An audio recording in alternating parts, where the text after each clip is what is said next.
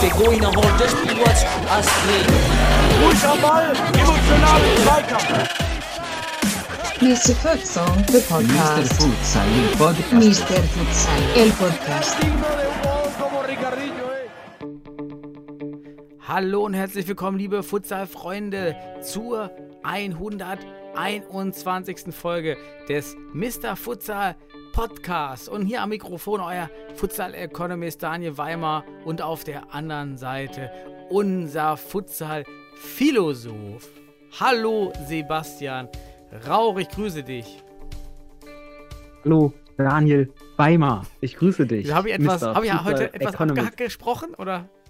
Nein, alles gut. Ich habe es nur, ich nur ein bisschen äh, auf die Spitze getrieben. So würde ich sagen. Danke, danke dafür. Äh, Sebastian, was, was war in der, in der Woche? Lassen wir geopolitische Diskussion wieder außen vor. Davon haben wir alle schon in den Medien genug. Was Ja. war sonst denn gerade im Bereich Futsal? Hattest du eine schöne Futsalwoche? Ja, ich hatte eine schöne Futsalwoche und politisch müssen wir tatsächlich nicht werden. Dafür reicht es ja mittlerweile, sich Pep Guardiola anzuhören. Der hat ja eine heftige Ansprache gehalten zu dem Thema. Mhm. Ähm, aber ähm, in der Futsalwoche, ähm, was habe ich Schönes gehabt? Also ich wurde kontaktiert von einem alten Freund von mir, der David Arebola. Und der spielt in Darmstadt Futsal. Und ähm, Nicht mit Futsal? dem habe ich damals Futsal. Nein. Ich Futsal. wollte auch aufziehen. Ja, du, du, Futsal. du bist doch, sagst Futsal. immer Futsal. Ich mache jetzt auch den Futsal. Rauch. Futsal. Okay. Okay, okay, okay. Ja, Weil im Dorf, ne? Ähm, ja, aber der hat mich angerufen, äh, beziehungsweise mir geschrieben. Und dann ähm, hat er mir, also erstmal habe ich mich jetzt sehr gefreut und ich sende hier auch liebe Grüße an David. Ähm, ich habe ja jetzt mit ihm zusammen damals die Niedersachsen Niedersachsen-Auswahl trainiert und hat mir äh, kurz erläutert, wie das mit der Hessenliga abläuft, ähm, Ja. weil er mit Darmstadt dort spielt. Und wir haben uns ja gefragt, warum haben die so wenig Spieltage? Ähm, beziehungsweise bisher so wenig Spieltage absolviert und da ist ja noch ein bisschen was offen. Und da meinte er, dass man wegen Corona da wahrscheinlich eher vorsichtig vorgegangen ist vom Verband. Aber jetzt werden alle Spieltage, ich sag mal, hochgetaktet runtergespielt bis zum Ende der Saison Super. sodass dass es auch einen Aufsteiger in die Regionalliga Süd geben wird, der aus der Mhm. Hessenliga stammt. Ja, das dazu. Und deswegen doppelt gemoppelt, doppelt gemoppelt nochmal liebe Grüße an David heraus hier aus dem, aus dem Mr. Futsal Ja, wir hatten ja vielleicht für alle, die den 120. Podcast nicht gehört haben, uns eben hinterfragt, warum so viele Spiele da eben ausfallen oder wie man das plant. Von daher super News. Auch ja, so halb gute News gibt es übrigens vom Heidenauer SV, die sich ja zurückgezogen haben. In einem eigenen Post hat der hat Heidenau aber erklärt, dass man das Projekt dort irgendwie in der Region jedenfalls, so habe ich das verstanden, weiterführen möchte. Das ist auch gut, denn wir brauchen jeden Club. Es bleibt dabei, wir sterben. Also ich sehe eher wieder weiterhin mehr Clubs sterben, als wahrscheinlich kommen. Von daher da super, wenn die Teams dabei bleiben und auch die Hessenliga durchzieht. Das war auf Ja. jeden Fall gut. Ansonsten, Daniel, weißt du, was noch war die Woche? Ähm, sag es mir, Hast Sebastian. Sag es mir. Es gibt ja so gerade im Südwesten ein paar interessante Informationen, beziehungsweise da, da fliegt ja hier und da immer was rein. Und der DFB hat sich bezüglich der Relegation da wohl mal schlau gemacht, weil wer sich da im Südwesten aus der Regionalliga für melden würde, also wer Bundesliga interessiert sei. Und für den, ich weiß nicht, also ich habe jetzt wieder, ich habe es gehört, also vielleicht kannst du das bestätigen, weil wir haben da ja schon drüber gesprochen und du hast ja auch deine Quellen. Ähm, dass ich glaube, Nierstein, Nierstein als, Mhm. als Südwestgruppe äh, wohl Interesse daran hätte, daran teilzunehmen an der Relegation und auch für die Bundesliga zu melden, gegebenenfalls. Sollte es aber keinen Südwestvertreter geben, der dort teilnimmt, hat der DFB meines Wissens vor, aus den zwei Dreiergruppen der Relegation eine Fünfergruppe zu machen. Und jetzt warte, Mhm. Daniel, und das ist nämlich für mich so ein interessanter Fakt, der durchaus diskutabel wird. Nicht, dass es daraus jetzt dann wie geplant Hin- und Rückspiel gibt. Also wir hätten dann hier also vier Spiele hin und zurück. Das heißt acht Spieltage in einer Fünfergruppe. Das wäre ja noch irgendwie aus meiner Sicht wettbewerbstreu. Wobei es da wohl Terminprobleme gibt, weil wir ja ursprünglich bei Dreiergruppen sechs Spieltage hätten mit Hin- und Rückspiel in den jeweiligen Gru Gruppen. Und dann kommst du nämlich hinter die Playoff-Spiele der Bundesliga. Ne? Dann würdest du da danach spielen, okay? Genau. Und dann hast du da ein Mhm. Problem mit den Terminen. Und deswegen hat man sich wohl gedacht, zumindest ist meine Information, eine Fünfergruppe zu machen. Und jetzt kommt's. Es wird ähm, zwei Auswärtsspiele und zwei Heimspiele geben, aber gegen wen dann aus der Gruppe? Ne? Es könnte sein, Mainz als Bundesliga-Absteiger spielt dann in Köln und in Regensburg auswärts und zu Hause gegen Pauli und äh, Beach Ja, United. Ja, ja, ja, So. Das heißt, es gibt vier Spiele, sollen nur vier Spiele geben. Ähm, das für eine Relegation für die Bundesliga? Come on, das DFB, ihr könnt das besser. Also, wenn das wirklich der Plan ist, wie siehst du das? Das ist meine Perspektive jetzt, aber wie siehst du das? Ja, da gibt ja die, immer die sportökonomische Komponente und die sportwissenschaftliche Komponente. Und sportwissenschaftlich oder sagt man es wissenschaftlich, sportwettbewerbsspezifisch, wie auch immer, ist es einfach unfair, ja, dass du bestimmte Spiele auswärts spielen musst, die vielleicht gegen einen stärkeren Gegner stattfinden, dann auch noch zusätzlich, du spielst gegen einen stärkeren Gegner, auch dann noch in der Heimhalle des Gegners, ist also wieder das Matthäus-Konzept und das, der Matthäus-Effekt kann also passieren. Also gibt dem, der schon viel hat und dem, der weniger hat, wird auch noch genommen. Das ist also eine, eine Unfairness in diesem Wettbewerb und der sportliche Wettkampf ist ja gezeichnet durch Fairness. Deshalb gibt es ja eben immer Hin- und Rückspiel, weil man weiß, dass es ganz starke Heimeffekte gibt. Die gibt es auch in der Bundesliga übrigens. Bei uns Ja. jetzt. Und deshalb ganz klarer sportlicher Nachteil. Ökonomisch, der ja auch natürlich unfair. Denn wenn dieses Szenario, wie du es beschrieben hast, eintritt und man hat gerade die Auswärtsspiele gegen sehr weit entfernte Teams, dann kann das natürlich eine Verschiebung sein und auch eine ökonomische Unfairness. Also, ja, da sollen sie, sollen sie alle Jojo-Tests machen. Ja, also einfach, genau, der beste Jojo-Test Jojo-Test gewinnt. Ich glaube, warum haben, warum haben wir, wir, genau, warum haben wir nicht letzte Saison anstatt dieser, dieser, was haben wir da nochmal, Quotientenregelung, warum haben wir nicht einfach Jojo-Test gefordert? also Jojo-Test, lass die besten, Richtig. jeder Mannschaft auf den, den, den besten Jojo-Test-Spieler ins Rennen schicken. Und dann haben wir jetzt auch hier, könnten wir doch einfach mal Relegation Jojo-Test machen, damit, Er wird auf jeden Fall sehr DFB-konform sein. Ja, und man, man würde dann die Werte sehr stark reflektieren in der Entscheidung. Ja, Ja. also davon ab. das Nee, wäre bin noch ich, der, ja, krass. Es ist krass, ich finde es auch krass. nicht. Also wie du schon sagst, ökonomisch und auch, ja, wenn wir es wissenschaftlich sagen, wir es einfach mal sportethisch. Ich glaube, das Ah, ist der bessere gut. Begriff. Ja, der war ähm, gut. Sportökonomisch und sportethisch jeweils da, das ist verzerrt. Das heißt Wettbewerbsverzerrung und damit verbunden halt kein fairer Wettbewerb aus meiner Sicht. Aber warum? Ich frage mich auch, warum ändert man nicht einfach die Regelung in Ja. einem gewissen Grad, dass man zum Beispiel dann ja nicht nur die ersten beiden Plätze zum Beispiel zu, äh, herbeizieht für die Relegation, vielleicht noch den Drittplatzierten oder Viertplatzierten anfragt, beziehungsweise sollte ein Regionalverband gar nicht melden, dann auch mal ganz klar sagen, hey, lieber Regionalverband, dann geben wir dein Startrecht für die Relegation an, einen, an Mhm. den Koeffizient Besten. Das wäre vielleicht der Osten oder sowas jetzt aktuell. Dann kommt halt der Zweite aus dem Osten. Das wäre aktuell, glaube ich, Karl Zeiss Jena. Würde mit in die Relega äh, Relegation kommen und würde dort, dann halt in der entsprechenden Gruppe spielen, ja, wo Mhm. dann der eine fehlt. Oder man würde neu äh, auslosen, wie auch immer. Ne? Also das einfach, damit wir zwei Dreiergruppen haben, um den größten Fairness-Faktor zu erhalten und als Anreiz für den Regionalverband, hey, schaff mal endlich, dass deine Teams Bundesliga-ready werden, dass wir hier nicht in Zukunft immer wieder auf solche Unzulässigkeiten zurückgreifen müssen, die unseren Wettbewerb verziehen. Das ist sportethisch und sportökonomisch problematisch sonst. Ne? Mhm. Ja, das wäre so, oder was meinst du? Also, Äh, Genau, das kann man lösen. Ich meine, die, die sportlich fairste Lösung wäre generell, dass jeder in der Relegation gegen jeden spielt, Hin- und Rückspiel.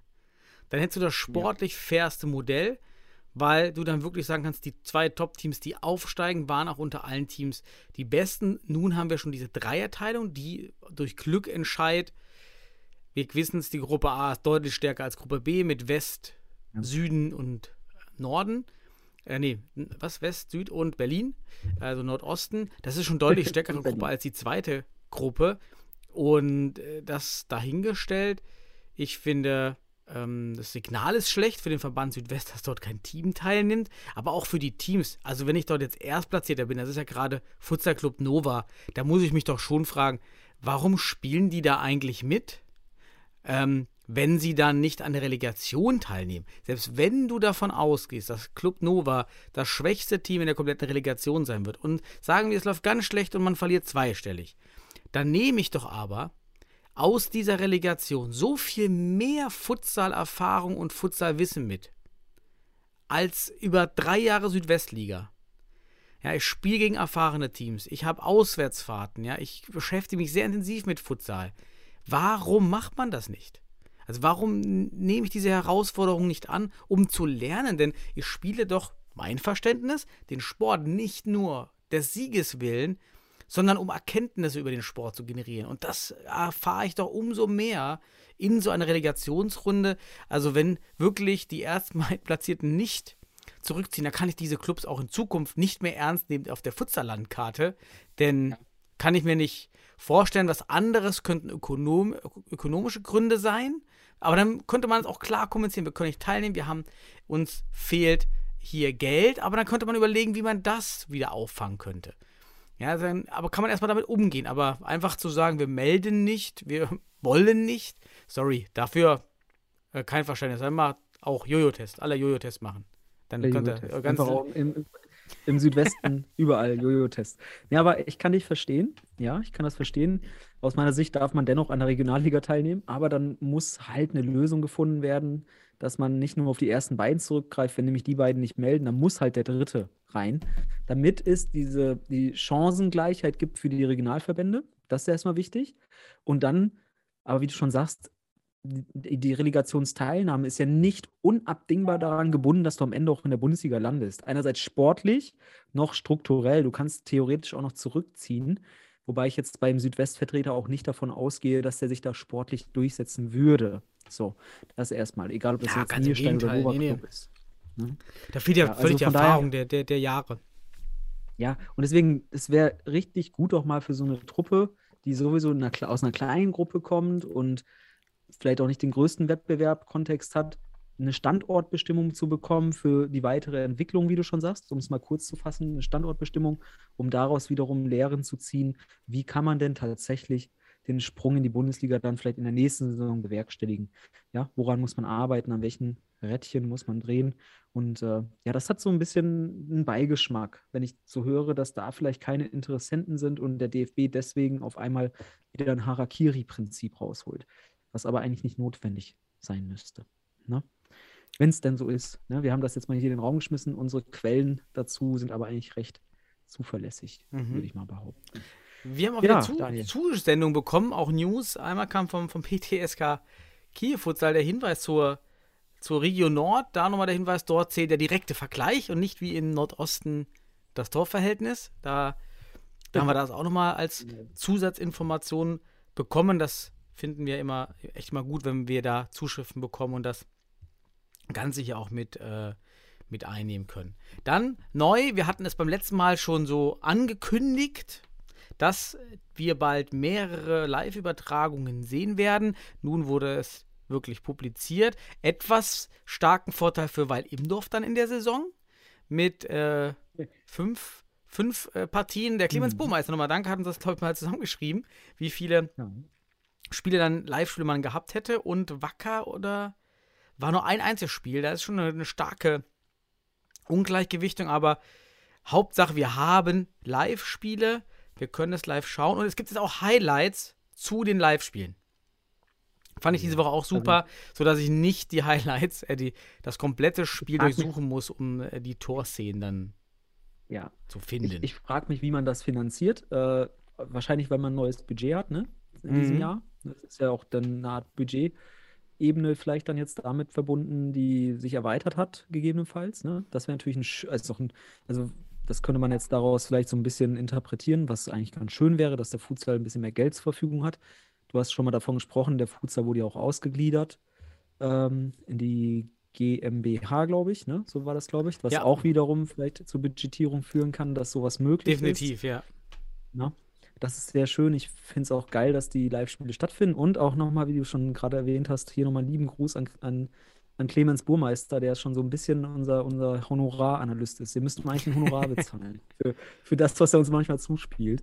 Ähm, der sieht sehr viel und ist, er ist ja auch nicht umsonst, ich glaube, der Futsal-Enthusiast überhaupt, den man in, auf deutschem Boden erleben kann. Der ist ja überall unterwegs und riesiger Anhänger dieser Sportart. Und deswegen liebe Grüße an Clemens raus. Ja. Daniel, hast du denn noch irgendwelche Neuigkeiten? Ja, es gibt die lang oder die schon angekündigte, von uns beschriebene Rotation von Spielern hat begonnen, nämlich mit der Verpflichtung von Philipp Joost durch die HSV Panthers. Und Philipp Joost spielt ja aktuell eine sehr gute Saison bei den Wacker Eagles. Und jetzt steht schon fest, dass er im nächsten Jahr für die Panthers ausläuft. Ich selber hatte mal einen wissenschaftlichen oder habe einen wissenschaftlichen Artikel publiziert vor drei Jahren. Und dort haben wir untersucht, ob Spieler, die einen Vertrag, einen Nachfolgevertrag bei einem neuen Arbeitgeber unterschreiben, wie eben jetzt Philipp Joos als Arbeitgeber mal über, überspitzt gesagt, aber wird ja wahrscheinlich auch etwas Geld fließen. Und dann, wie diese Spieler performen in Laufwegen. Und wir haben festgestellt, diese Spieler performen wirklich signifikant weniger in Laufwegen in der Fußball-Bundesliga. Und das ist ja das, was wir auch im Arbeitsplatz doch, was man auch stark annimmt, dass wenn man in diesen Endspieleffekten ist, dass, da gibt man nicht mehr Vollgas. Ja, man ist schon mit dem Kopf woanders. Wird jetzt spannend sein, hier bei Philipp zu sehen, bei den Wacker Eagles ähm, in dem Bereich. Aber ähm, super für ihn als Schritt da zu den Panthers zu gehen. Aber was denn mit Wacker dann? Wir haben noch die Berliner Spieler, die eventuell nach Berlin gehen, wenn es Beach United schaffen sollte. Oder zu anderen Ja. äh, Vereinen auch zu wechseln. Gerade der Johnny und der, der Johnny de Walker, ähm, der Johnny Göde, Johnny kann ich mir auch vorstellen, will, müsste eigentlich ja jeder in der, in der Liga, Ja. vielleicht bis auf Weil Imdorf, und äh, da, da sich äh, holen wollen. Das äh, äh, ist natürlich spannend. Also Johnny Göde sollte beliebt sein. Auf jeden Fall. Und ja, du hast recht. Was ist das für ein Zeichen auch? So ein Wechsel von Joost zu den HSV Panthers. Was ist ein Zeichen für die Wacker Eagles? Weil es ja auch ein vorzeitiger Wechsel. Das heißt, wir sind jetzt gerade im März. Puh, das ist frühzeitig. Und ähm, was weiß Joost Aber er als erst ab nächste Saison, ne, Sebastian? Nicht, nicht jetzt. Ja, ja, genau. Was aber, Okay. ja, ja, aber frühzeitig meine ich einfach schon bekannt Ja. gegeben. Ne? Also das finde ich auch interessant. Ist auch ein Zeichen dafür, wo ist die Planung? Wer plant wie? Ne? Was, vielleicht ist es ein Zeichen dafür, dass die HSV Panthers jetzt mal richtig ordentlich Gas geben, vielleicht, oder noch weiter aufbauen. Oder dass Mhm. Wacker abbaut. Das wissen wir nicht. Oder ist da die Gefahr, dass, wenn Berliner Mannschaft aufsteigt, dass Wacker auseinanderbricht? Das sind so Dinge, da sollten wir nicht überrascht drüber sein, wenn es vielleicht so weit kommt, weil es ist möglich und man kann für Wacker eigentlich nur hoffen, dass keine Berliner Mannschaft aufsteigt und dass Spieler wie Johnny Göde nicht abgeworben werden für Geld ähm, und dann zu einem anderen Verein gehen, weil, wie du schon sagst, der Göde wird sicherlich bei mindestens sechs Vereinen der Bundesliga eine mega Verstärkung sein, um es mal so zu sagen. Ja, und Ja, Philipp, oder vielleicht auch bei sieben. bei Philipp Joost ist ja auch wieder überraschend, dass er auch für den aktuellen Lehrgang beim DFB nicht nominiert wurde. Ja, oder steht der, Ach ja, wo da war gab es denn? ja noch was. Aber ich finde gerade die Liste gar nicht. Du hattest doch die Liste. Ich suche die gerade im, im Netz. Normalerweise steht die ja immer online beim, bei DFB, aber die für den aktuellen Lehrgang, der diese Woche lief, Ja, der Futsal-Philosoph, der hat immer alle Dokumente. ne? Ja, So du hast läuft die, äh, such mal. Ja, aber äh, Philipp, äh, ich kann dir eins sagen, es hat, es, es hat sich nicht viel getan. Das kann ich dir sagen. Und dabei hatte doch Marcel, wo war das denn? Im Spiel gegen Wales oder im Spiel ge bei diesem Holland-Turnier Er gesagt, gesagt, jetzt, es, ja, er hat- es wird äh, große Veränderungen geben. genau, große, große Veränderung. Ich kann dir sagen, nö. Also ich weiß, dass äh, im Gegenteil eine ganz deutliche Tendenz dahin ist, dass wir eine, eine Stabilität, äh, stabilitätsorientierte Nom Nom Nominierungskultur haben, um es mal so auszu auszudrücken. Ich glaube, es, da bin ich ganz ehrlich, ich gucke jetzt gerade auf die Liste. Ich kann die mal kurz runterrattern. Also Agnima, Ak von den MCH Futsal Club, äh, dazu kommen Getschim und Martic vom MCH. Dann hast du Ian Prescott Klaus von den HSV Panthers ich, und dann noch von den Panthers das noch Michi Meier und äh, das war's. Ich Öztürk grad? nicht? Nee, Saglam, Uno, Uno Saglam und Hm. Öztürk nicht. Das ist auch wieder, ey. Okay, warum dann Also gerade da bin ich Sacklam und, Öz, äh, und Klaus, die für mich gerade nicht die beste Saison spielen? Ja, okay, da kannst du kannst ja gleich mal kurz den Ja. Senf dazugeben, aber hast du aus Düsseldorf natürlich Torwart-Legende de Groot, um das mal so ein Mhm. bisschen auszudrücken. Äh, dann ähm, hat Düsseldorf sonst noch Spieler. Ich glaube, sonst ist kein Düsseldorfer Spieler dabei. Dann hast du von den Wacker Sepp, Eagles noch. ist, Sepp nicht auf der. Liste? Nee, Sepp ist nicht drauf. Okay. Mhm. Kein Sepp dabei, wenn ich das richtig sehe. Also jetzt nicht für den Lehrgang, der jetzt Wo stattgefunden hat. hast denn diese ne, bis Liste heute. her? Warum habe ich die nicht? Ja, das ist mein Lieber. Da Kontakte, mein Freund, Kontakte. Ähm, aber ich leite sie doch immer weiter an dich. Du weißt das Ich doch. wusste halt nicht, dass du ich- Freunde hast, Sebastian. Das ist der Punkt. Ja, das ist, ist wenn, also ich, ich, ich gehe nicht damit so laut hausieren, weil sonst äh, gibt, also für mich ist Vertrauen immer sehr wichtig, ne? Also den Leuten, denen ich vertraue, die kriegen mega Vertrauen zurück. Du sollst keine Ähm, Waschmaschine verkaufen, du sollst die Liste schicken. Ich verkaufe nicht. Ich verkaufe nichts. Alles Man gut. hilft sich.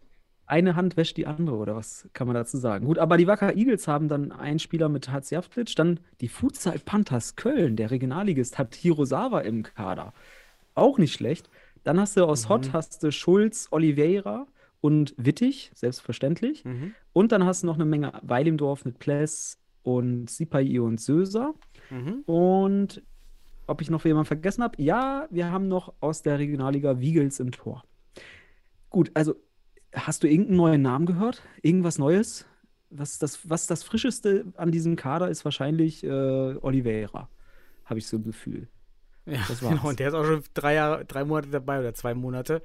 Ja, Ja, natürlich ja. fehlt unser Johnny the Walker Goethe. Ja, also brauchen wir gar nicht drum rumzureden. Der, der muss da rein. Das haben wir schon jetzt aber in den letzten zwei Podcasts sehr ausführlich gemacht. Brauchen wir nicht nochmal zu, auszuführen. Aber Joost fehlt natürlich hier auch von den Eagles. Suntic ist auch nicht dabei. Hab- selbst also- Girosi macht ja eine Hütte nach der anderen bei Wacker. Und wieder keiner aus Penzberg. Ähm, ja, nee, Azizi kann es ja, ist- nicht, Carlos. Ja, man könnte äh, überlegen, aber, aber das, ja, wir wissen jetzt auch nicht wieder nicht wieder mit Arbeit. Ne? Also wer kann, wer hat abgesagt aufgrund von. immer mit solchen Sachen. Das ist so krass. Da, da, irgendwann, irgendwann würde es ja auffällig werden, wenn ein Spieler mal wieder, also kann ja nicht jeder Spieler, den wir, den wir uns da drin wünschen, kann ja nicht jedes Mal arbeiten. Ja, ich will ja, mich immer einfach nur für eine, so eine Transparenzliste einsetzen, in der also sichtbar ist, wer wurde angefragt und Genau. nicht warum er, aber der Spieler wurde angefragt, nicht verfügbar. Einfach so eine Info. Angefragt, nicht verfügbar. Weil die Spieler gehören doch weiter zum Kader. Sie können doch nicht. Du bist doch auch bei jedem Team, würdest du Ja. doch nicht sagen, ein Spieler, der an einem Spieltag nicht dabei ist, dass der Ja, nicht im du- Kader ist. ja. Ja, so, Oder also. du setzt die Spieler, die du angefragt hast und die nicht konnten, als so erweiterten Kader mit rein, sodass es klar wird, aha, die sind auch noch Ja, richtig, drin. ja. Du musst ja nicht sagen, die konnten nicht, sondern einfach erweitert. Aber du hast gerade gefragt, ob es Neuigkeiten gibt. Es ist stabilitätsorientiert. Also hier ist keine Veränderung zu erkennen. Ähm, der frischeste Wind ist tatsächlich hier Oliveira oder Ack, weil Ack ja auch vor einem, aber er ist auch schon einen guten Jahr dabei gefühlt. Ähm, der Wirbelwind aus vom MCH. Ähm, und ansonsten hast du hier einfach das, was du schon seit Jahren drin hast, eigentlich. Auf der Torwartposition haben wir schon gesagt, fragwürdig aus meiner Sicht, äh, da nicht den Göde mit reinzunehmen, weil welche Bewerbung willst du noch abgeben? Ganz ehrlich, ein Suntic, der Wacker gerade wirklich enorm pusht, der für mich auch ein wahnsinniger Spieler ist gerade aktuell, vielleicht auch die Form, seine beste Form aller Zeiten hat. Ähm, warum ist der nicht dabei? Du brauchst Linksfüße als, äh, als Alternative. Natürlich ist Hirosawa da auch noch ein, ein Punkt aus von den Futsal Panthers Köln, aber da ist natürlich die Frage nach der Wettbewerbsqualität, die du hier erwarten kannst. Und, Ja, ja. ähm, und vor allem Marcel hat ja im Podcast diese Woche bei F95, bei unserem Podcast, ähm, war Marcel in der Halbzeit im Interview und hat als Vorteil nochmal der Bundesliga herausgehoben, dass er eben jetzt ja besser scouten kann. Ja, aber dann, Ja. dann ist seine Varianz ja fast noch geringer als früher. Ja, Also das, genau. das ist ja auch ein Widerspruch an sich. also du kannst jetzt hier deutlich nachweisen, welche Spieler welchen Impact haben. Und vielleicht sind es ja auch Kategorien, die wir nicht kennen. Ne? Wie Marcel so gerne sagt. Jojo-Test? Ja, vielleicht ist das der Jojo-Test. Oder man hat einfach kein Defensivkonzept oder so. Ich weiß nicht. Ähm, was Mhm. ich aber sagen will, ist, es wirkt nicht so, als würde da wirklich konkret bei den Spitzenleistungen bestimmter Spieler Beachtung geschenkt. Und es gibt Spieler einfach, die. Und wir wissen ja auch, dass die Spieler nicht angesprochen wurden. Das müssen wir auch dazu sagen, dass wir das Ja, das schon gehört haben, dass das diese Spieler nicht angesprochen wurden. Ja, also das. Ja, wir, wir, genau, wir kommunizieren ja auch mit den Spielern Ja. und fragen mal, ey, äh, und hast du eine Anfrage bekommen jetzt? Gibt es da irgendwie was? Weil da kannst du jetzt zum Beispiel sagen, bei den Spielern, die wir jetzt genannt haben, die haben keine Anfrage bekommen, die können also, könnten auf jeden Fall, werden aber nicht angefragt. Und das ist halt dann so ein Ding. Und dann finde ich immer so Aussagen wie, jetzt gibt es Veränderungen und äh, ja, wir, wir setzen hier auf, auf die Besten. Vielleicht muss man so eine Bewerbung schreiben. Hallo Marcel. Ja. Oder so. Sehr geehrter Ja, du Herr Losfeld, hiermit Du hier kennst doch diese. Bewerbung, die du immer von Spielern aus Brasilien und sowas kriegst. Ah ja, Video. stimmt. So, Richtig. YouTube-Video. Vielleicht, brauchen, vielleicht müssen wir bei Mr. Futsal für, für Goethe so ein, so ein Highlight-Video zusammenschneiden. Da kannst du eine Menge Szenen rausnehmen. Und dann kann er das äh, gerne an, an, an Marcel Und dann, weiterleiten. dann hast du im normalen Lebenslauf musst du angeben deine Skills, also welche, äh, wie, äh, kannst du Software, welche Software kannst du, dann musst du dann angeben Jojo-Test. wie viel Jojo-Test schaffst du? Ganz bei. Goethe müsste sagen, müsste sein Lacroix ähm, akt, aktive Passivität, wenn man so will, st- äh, taktisch äh, äh, Walking, Walking ist seine, seine Stärke. Er geht immer, steht immer schön weit vorne, er walkt schön raus. Richtig. Ähm, ach Gottchen, ey, was, also ist es schon krass, dass wir über sowas sprechen müssen, weil es gibt, ein, äh, wir, wir beschweren uns ja nicht bei vielen, aber es gibt so ein, zwei Spieler, Mhm. da muss man einfach sagen, Alter, die sind besser. Aber lass noch mal über das Interview sprechen von, von Marcel im F95-Podcast. Hast du da noch was anderes mitgenommen, was zwischen den Zeilen rausgelesen? Äh, rausgehört? Oh Gott, jetzt willst, Daniel, ich habe das Gefühl, du willst wieder auf eine Bundestrainerfrage hinaus. Du willst wieder Nee, nee, nein, nein. Frage Diesmal, stellen, ne? diesmal geht's für mich jedenfalls eine, eine unterschwellige Kritik von Marcel am aktuellen mm, Futsal in Deutschland, beziehungsweise Bundesliga. Mhm. Und was, wo, was interpretierst du genau? Also, was hat er gesagt? Er hat nichts gesagt und das ist irgendwie, äh, das fand ich interessant, weil die Frage war, naja, die Bundesliga ist ja nun da und wie wichtig ist das für die Futsalentwicklung in Deutschland? Und dann hat Marcel erst gesagt, ja, natürlich, ein paar Floskeln, ist wichtig, Verbreitung. Und dann ging es aber schon um das Thema, ja, Nationalmannschaft, Jugendspieler. Und dann hat er direkt gesagt, ja, aber vielleicht wäre es halt besser, wenn wir da mehr deutsche Spieler hätten. Ja, einmal der Mhm. Wink mit dem Zaunpfahl. Und auch sonst kam nicht so viel Positives. Denn ja, tatsächlich gibt es ja auch gar nicht so viel Positives, denn ähm, außer der Bundesliga läuft wenig in Deutschland im, im Wachstum. Die Jugendligen sind nicht mal annähernd an einem Status, wo man äh, Jugendtalente ranziehen kann. Und auch sonst hat die Bundesliga nicht zu einer großen Futsal-Weiterverbreitung bisher leider beigetragen, muss man sagen. Die Zuschauerzahlen haben sich jetzt bei den Hallen äh, so um die 100 bis 200 Zuschauer eingependelt. Ich sehe da weiterhin keine Ausschläge mehr. Vielleicht auch durch Corona. Und äh, ja, auch, äh, da- also da war, da war nicht so viel, aber er hat ja recht. Ja, so, äh, der Nationalmannschaft hilft das bisher noch nicht so richtig, die Bundesliga. Ähm, weil eben, Ja. wir müssen mal eine Statistik machen, Ja. wie viele überhaupt also deutsche Pässe hätten. Eins muss ich sagen, aus meiner Sicht gibt es, also erstmal für eine erste Bundesliga-Saison gibt es genügend Auswahl an deutschen Spielern, die auch so einen 17er-Kader wie jetzt qualitativ hochwertig füllen können. Denn wir sprechen ja aktuell sogar vom, von Spielern, drei, vier, vielleicht sogar eine Handvoll, die eigentlich hier noch in Frage kommen müssten für diese 17er-Kader, sodass du wirklich erstmal schon eine Auswahl hast. Gleichzeitig, und da sieht man halt die Tendenz, bei den Top-Teams wird es immer dünner mit den deutschen Spielern. Wenn ich mir jetzt am Wochenende Weidendorf angeschaut habe, dann sehe ich, ja, okay, Memos Söser, unser Rekordnationalspieler, der hat noch Einsatzzeit, aber der ist jetzt auch nicht durchgehend auf dem Platz. Das ist jetzt kein Bosinovic, der eigentlich durchspielt. Mhm. Und sonst hast du mit Sipai noch ein bisschen auf dem Platz, aber auch nur ganz sporadisch. Und dann hast du Plestin im Tor. Aber der Rest ist halt eine Balkantruppe, ähm, wo du halt auch, ne, dann Elisi ist weg, Sipai kriegt weniger Spielzeit. Man sieht diese Tendenzen, dass in den Top-Teams, und dann kannst du ja nach Stuttgart gehen, dann siehst du, da ist mal also gar keinen deutschen Spieler mehr. Dann ähm, gehst du zu Hot, da hast du halt jetzt mit, mit Wittig und ja, einen eingebürgerten Oliveira, Mhm. Schulz auch, aber Schulz, ich weiß jetzt nicht, wie viele Spielanteile er schon hat. Aber du hast halt von den 16er Kader vielleicht nur zwei, drei deutsche Spieler jeweils in zwei der drei Top-Teams. Und das ist recht wenig, da wünscht man sich mehr.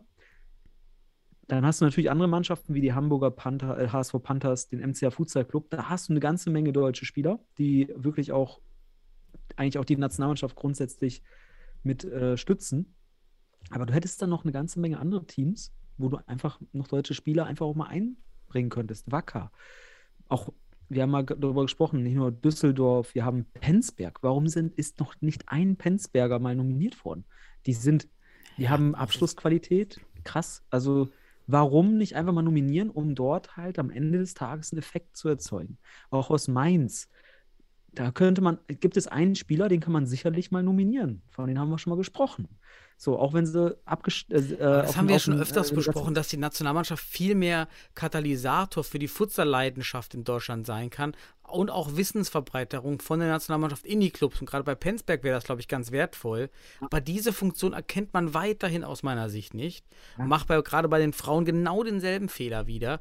Nur auf die Besten zu setzen und nicht zu schauen, okay, ja. vielleicht vergebe ich einfach mal fünf, sechs Plätze an Spieler und Spielerinnen eben aus kleineren Vereinen oder dass ich wenigstens aus jedem Verein einen dabei habe. Einfach Fairness ist einer dabei, der Muss, ist eben genau. Block 4, 5, aber er nimmt das Wissen mit. Aber das ja. passiert ja nicht.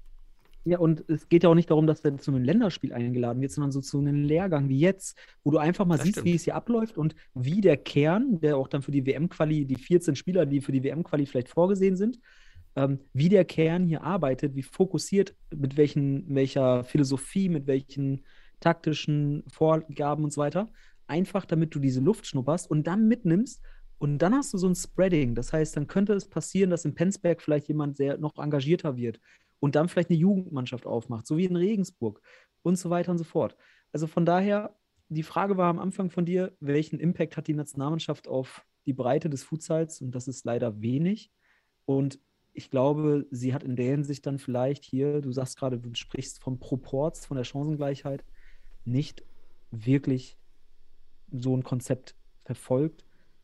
Und ja, da gibt es natürlich viele, viele, viele Meinungen zu. Und wir machen jetzt hier nicht die zwei weiteren Bundestrainer, weil jetzt steht auch die WM-Quali an. Aber warum nicht jetzt mal ein, zwei Spieler einfach mhm. dazu holen, die vielleicht eher beobachten auch teilweise, weil sie sind jetzt nicht in, überall immer extrem drin. Aber warum nicht auch mal eine Überraschung? Du musst doch auch mal kreativ werden, in denen sich das so mal auch eine Überraschung zulässt. Ja, natürlich. Einfach jetzt, testen, einfach du, probieren, genau. testen. Genau. Ja, da sind wir aber sehr verdeutscht und es ist halt so auch gerade dieses... Folgendes, ja, ja äh, ich würde mal Folgendes behaupten. Wenn du jetzt einen Göde beim Training der Nationalmannschaft reintust, dann hast du eine Überraschung, weil der wahrscheinlich stärker ist als ja, zwei der drei Tore. Ja, logisch. Ähm, auch ein, ja, genau. Ja, ähm, die äh, ja, das, jetzt hast du mich gekillt. Jetzt wollte ich gerade noch was sagen. Jetzt habe ich dich gekillt. Jetzt wollen, wir, wollen wir vielleicht mal, bevor ah, wir doch, hier ich weiß noch was. Und zwar, Marcel, weil du die Länderspiele angesprochen hast, in, in dem Podcast hat sich Marcel auch dazu geäußert, was er erwartet. Also gegen San Marino und gegen, wer war denn Gibraltar. der? Malta. Gibraltar. Ganz klar Gibraltar. Sieg, da muss, Gibraltar. Gibraltar, da muss der Sieg her. Gegen Montenegro muss man schauen. ja, da, äh, wir stehen ja, weiterhin. Bin gespannt. Gegen, ich sage ganz ehrlich, gegen San Marino und Gibraltar muss jede Bundesligamannschaft gewinnen. Das ist Tabellenletzter und Vorletzter der Weltrangliste. Also, ich fand dann schon das Statement im, in dem Podcast mit, mit, von Aito Getcham ganz gut am Ende. Der sagte, wir kommen durch, wir gehen da durch. Ähm, und das ist nicht nur das Ziel, das wird passieren, weil alles andere äh, käme, käme, käme, weiß ich nicht, was gleich. Da kannst du gleich aufhören, wieder gefühlt, wenn du gegen Gibraltar und gegen. gegen ja, ja, äh, definitiv. Und dann, ich weiß gar nicht, der Modus, das ist ja die erste Stage, die Vorrunde der Qualifikation sozusagen. Genau. Und dann kommst du ja dann auch erstmal weiter und dann, dann wird es ja erst sonst, spannend. Sonst, genau, ist, also es ist eine Runde, wo noch Gibraltar und San Marino dabei sind. Das heißt, das zeigt schon Early Stage, Early Stage. So, ja? Stage. Genau. Ja. Cool. So, ja, ich Daniel, bin durch. Du bist durch mit der News. Ja, dann lass mal kurz in die Regionalligen schauen. Da kann ich mal kurz entlanghangeln mit dir. Ja, ähm, gerne. Wir haben ja schon vom Südwesten gesprochen. Da gibt es äh, ein bisschen Bewegung. Da gab es jetzt ähm, am Wochenende ein Spiel, glaube ich, zwischen Futsal Nova Club und Friesenheim. Ähm, Nierstein und Nova Club werden es unter sich ausmachen. Äh, also Nova Club hat 9-3 ja. gegen Friesenheim gewonnen. Und deswegen die zwei haben wir schon genannt. Wenn wir dann hochgehen in dem Westen, in den Westen der deutschen Regionalliga-Kultur, so Sekunden. Ja, da gab es Überraschung. Es ja, gab ein Unentschieden der Wuppertaler SVs. Mhm. 4 zu 4 gegen die Futsal Panthers Colonia. So. Und damit haben die Panthers Punkte gelassen, was ihnen aber nicht groß wehtut, weil. Ja, ist weit weg, aber ich finde das nochmal, die Mannschaft vom Wuppertaler SV ist wirklich gespickt mit Spielern, die sehr lange dabei sind.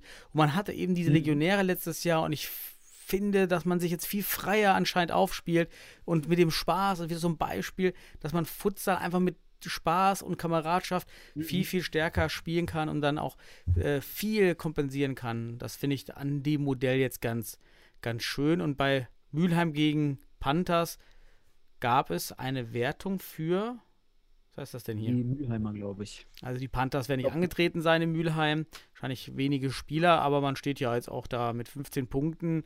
Ist mal weit weg. Ah, weit. Und da spielen, ja. spielen, spielen ab, ab sofort nur noch zu Hause anscheinend. Hat Hakim Eitan hat entschieden. So. genau. Nein, aber ich finde das interessant. Ja, Wuppertal, ähm, ja, holt ein 4-4 gegen Köln. Ich finde das, ich finde den Westen sehr interessant, auch um Köln einzuschätzen für die Relegation, weil einerseits ihr Fortuna, äh, ihr Fortun von, aus Düsseldorf, habt ja Wuppertal, auch Köln, ihr habt die besten Spieler von dort mehr oder weniger äh, in die Bundesliga gezogen. Das, was übergeblieben ist, jetzt vor allem bei den Futsal Panthers, scheint jetzt, das auch nicht nur, nicht nur Credits an Wuppertal, sondern auch ein Fragezeichen bei den Futsal Panthers Köln. Aus meiner Sicht sind sie in ihrer Gruppe, vielleicht, also in der Relegationsgruppe, in die sie wahrscheinlich reingehen für die Bundesliga, sind sie nicht Favorit, weil sie echt hier schon gegen Minden und so weiter auch schon Punkte gelassen haben, wo man sich denkt, so als erfahrener, ich sag mal, ich auch als erfahrener äh, Beobachter des Westens, oh, die Futsal Panthers Köln sind nicht so gut wie letztes Jahr. Das ist nicht das Level. Und das ist die Frage, kann man, wie gut ist der, der Rest, der da dann, also Regensburg oder Beach Oder sie müssen sich erst finden, weil ja auch viel verändert wurde mit neuen Spielern. finden, aber du bist jetzt sehr langsam geht es in Richtung Relegationsvorbereitung. Okay, das Also stimmt. Ganz ehrlich. So viel finden gibt es da nicht mehr. Also wenn du jetzt noch 4-4 gegen Wuppertal ziehst, kann passieren. Wuppertal ist jetzt auch nicht ganz unerfahren, aber Wuppertal hat jetzt auch äh, nicht mehr die, die Top-Mannschaft äh, von früher. Die, sie- also hatten auch schon super Spieler. Wobei ich da den Alen Erkovic und so weiter, die finde ich alle super, aber sind halt jetzt, wie du schon sagst, das ist eine erfahrene Truppe, um es mal freundlich auszudrücken.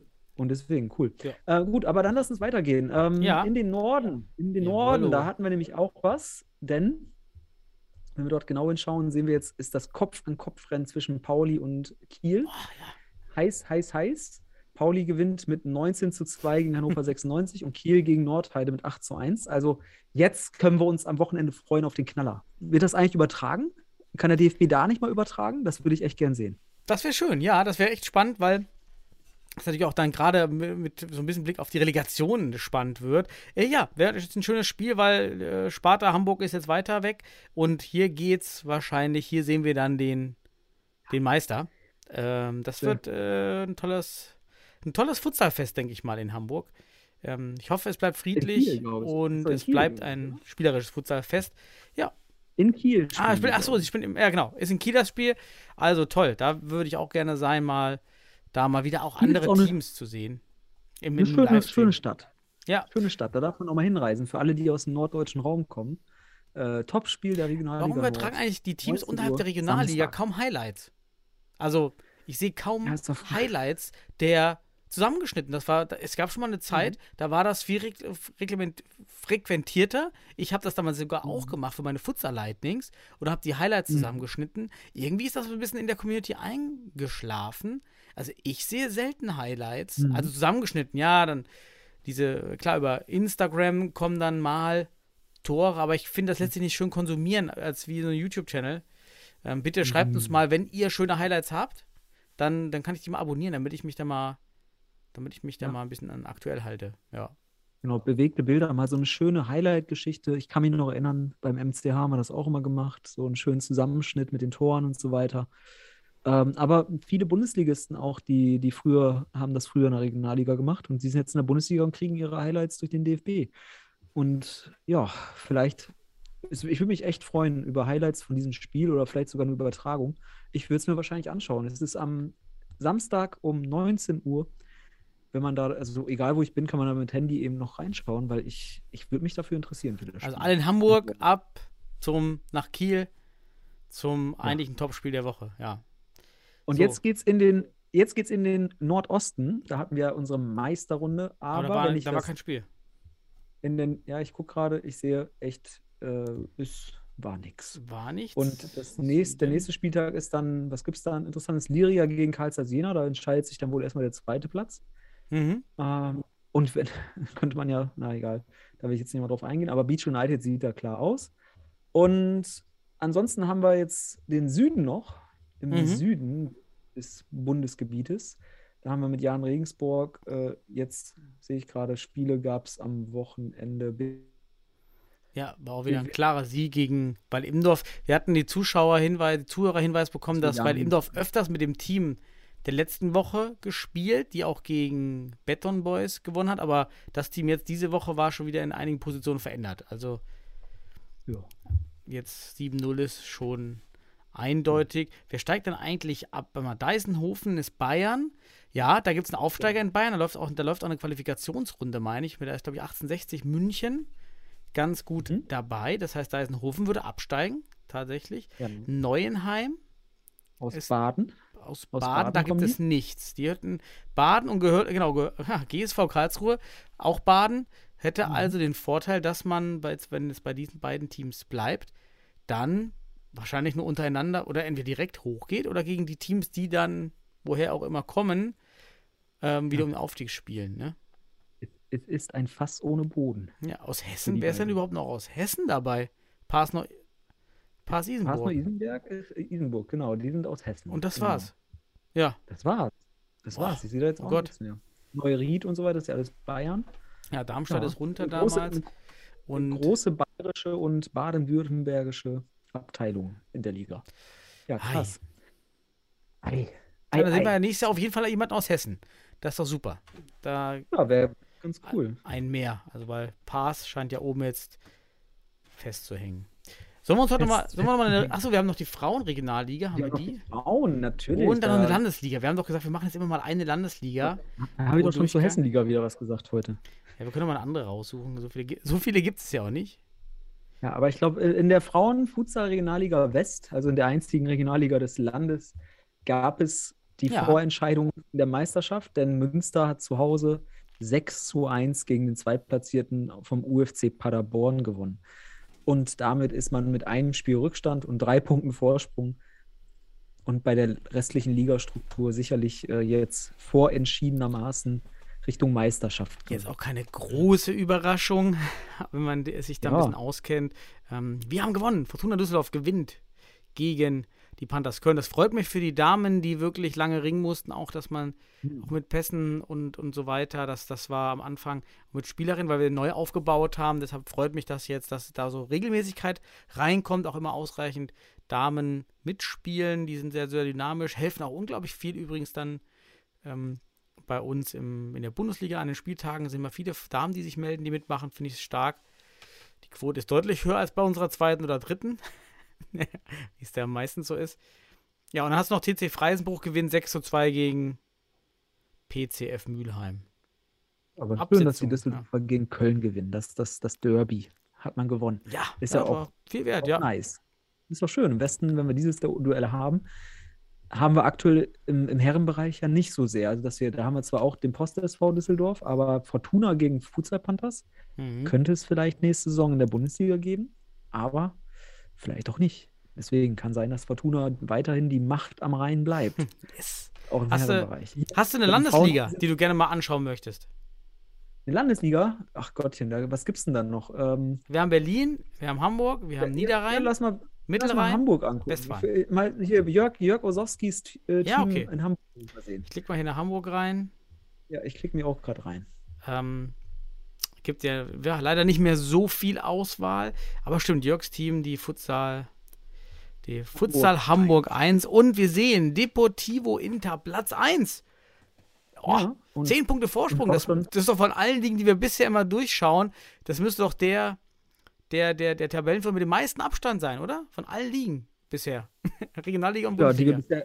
Die wir bisher hier im, im, in unserem Podcast besprochen haben, ist das auf jeden Fall ein großer Abstand. So kann man sagen. Also Deportivo Inter wird Mhm. wahrscheinlich äh, durch sein und dann in die Regionalliga aufsteigen. Ist ja auch cool. Aber es sind Wobei- schöne enge Ergebnisse. Guck mal, jetzt im letzten Spieltag, Ja. St. Pauli 2 gegen Barrio, RSC Barrio auch mal schon im Podcast äh, Grüße. 5-5, First Contact gegen Africa United 5-3 und dann Deportivo Inter gegen SV Alter Teichweg 4-4. Das ist eine super spannende Liga. Richtig geil. Kann man gut zugucken. Bis zur letzten Ja. Minute ist spannend. Kannst du nicht abschalten. Das ist doch geil. Also von daher, richtig First coole Contact Liga ist- gewählt. First Contact. First Contact. First, First Contact ist auch mal ein geiler Name einfach. Ja, kann man uns mal aufklären, was das heißt? Ist das irgendwie für Flüchtlinge was? Oder ist das vielleicht ein Kampfsportverein oder so? Erste Ich Kontakt. Ja, was steht denn hier? Äh. das wird auch angeschlossen sein an, an einen Verein. Mhm. Nee, Ja. heißt First Contact e.V. Ja, wahrscheinlich wird es, ja. Könnte sein, dass es eben Flüchtlings. Ja. Bin mal gespannt, was dahinter steckt, das stimmt.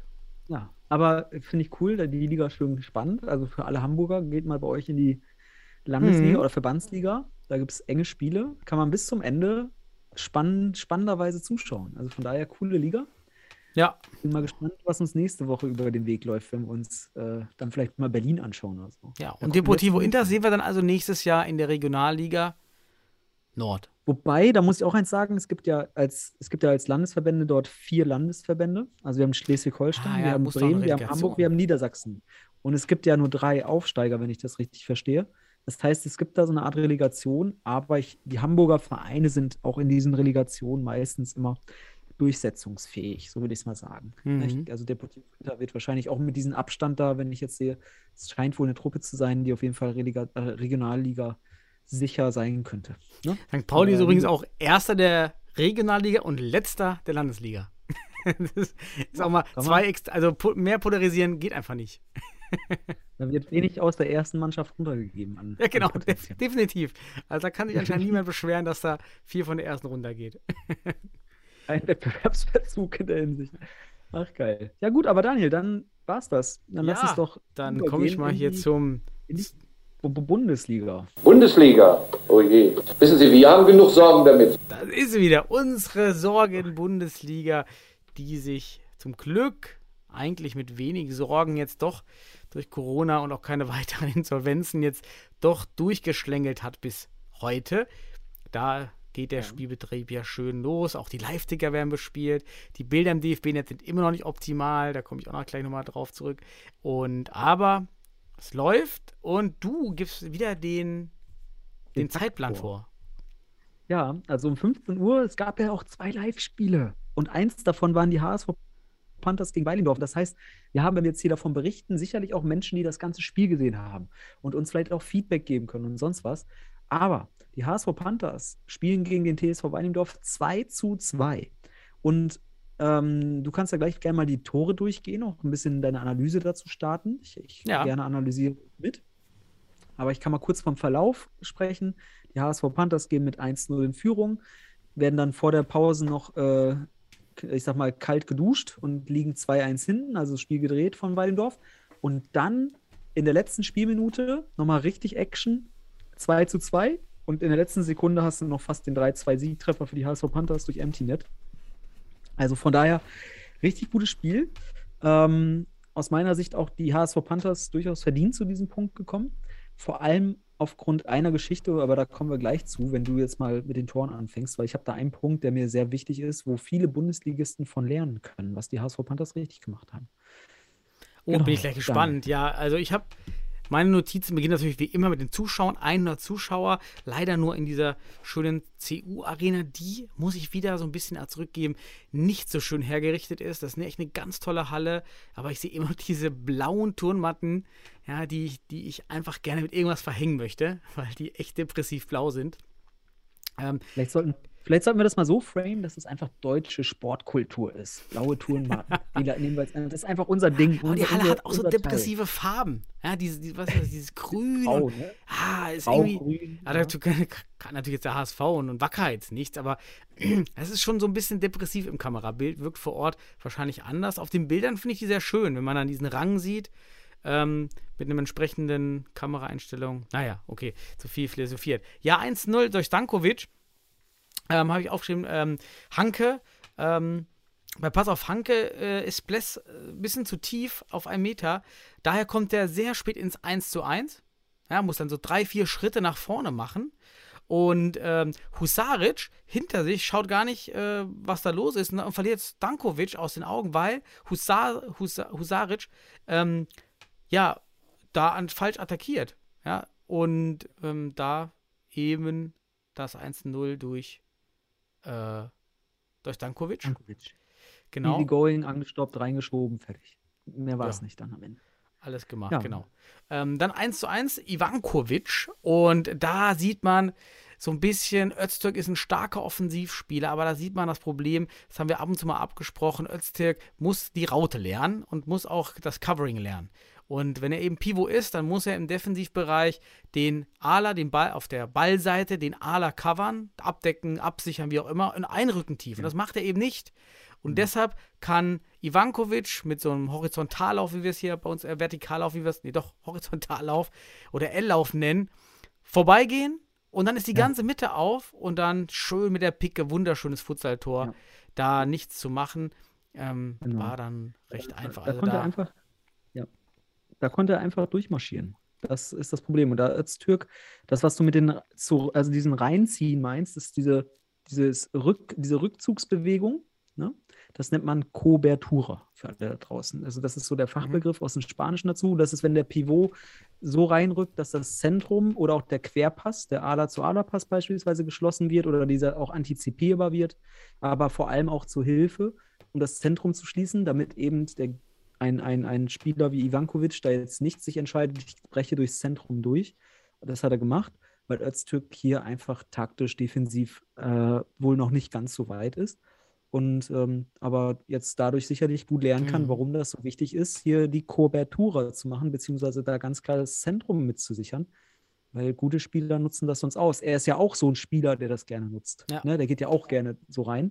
Hat er auch schon bewiesen. Also da sollte er einfach aus seinen Erfahrungen, was er ausnutzt, für die Defensive lernen, damit das nicht passiert beim Gegner. Ne? Genau. Erzähl mehr. Dann das Tor 1, das, die Führung für Weil Imdorf durch Kasic und Kasic wird belohnt für seine Faulheit, weil eigentlich müsste er viel schneller hinter den Ball versuchen zu kommen und viel schneller sich Richtung Mittelfeld oder Mittelfeldlinie zu bewegen. Drödelt aber, dann verliert Hanke im 1 zu 1 gegen Söser den Ball. Also gegen Söser würde ich jetzt auch mal nicht in so einen Zweikampf gehen, wie es Hanke dort tut. Und dann, ja, kommt Celani, der immer etwas zu tief steht, diesmal viel zu hoch, denn Kasic ist, wie ich immer sage, so im 45 Grad Trichter. Befindet sich schon Kasic. Da würde ich sagen, da hätte Celani lieber zwei, drei Schritte zurück machen sollen, bis er beide Spieler sieht und damit dann eben diesen Pass in die Mitte forcieren lässt und dann eins zu eins gegen Kasic geht. So rückt er nach draußen, aber auf halbem Weg kommt einfach der Ball in die Mitte auf Kasic, der, der, der für seine Faulheit eben be- belohnt wird, weil er einfach schön einschieben kann. Hier war Celani tatsächlich so ein bisschen zu offensiv. Warum ist das so wichtig? Einerseits, äh, wichtiger Punkt war auch übrigens, dass man gegen Söser auf der Außenbahn vielleicht nicht das 1 gegen 1 suchen muss, weil er hat bestimmte Bewegungen drauf, um zum Beispiel hier den Ball zu gewinnen. Das war auf jeden Fall der Fehler. Und dann laufen zwei Spieler sozusagen auf Celani zu, wie du schon sagst. Der eine äh, noch gar nicht so tief stehend, sondern äh, im Winkel vom, vom, oder im Blickwinkel von Celani auf jeden Fall. Und wenn Celani hier vielleicht auf drei Meter stehen bleibt, erstmal, sagen wir es mal so, dann muss Söser nachdenken. Dann fängt er an nachzudenken. Gehe ich jetzt eins gegen eins oder muss ich, schieße ich aufs Tor, spiele ich quer?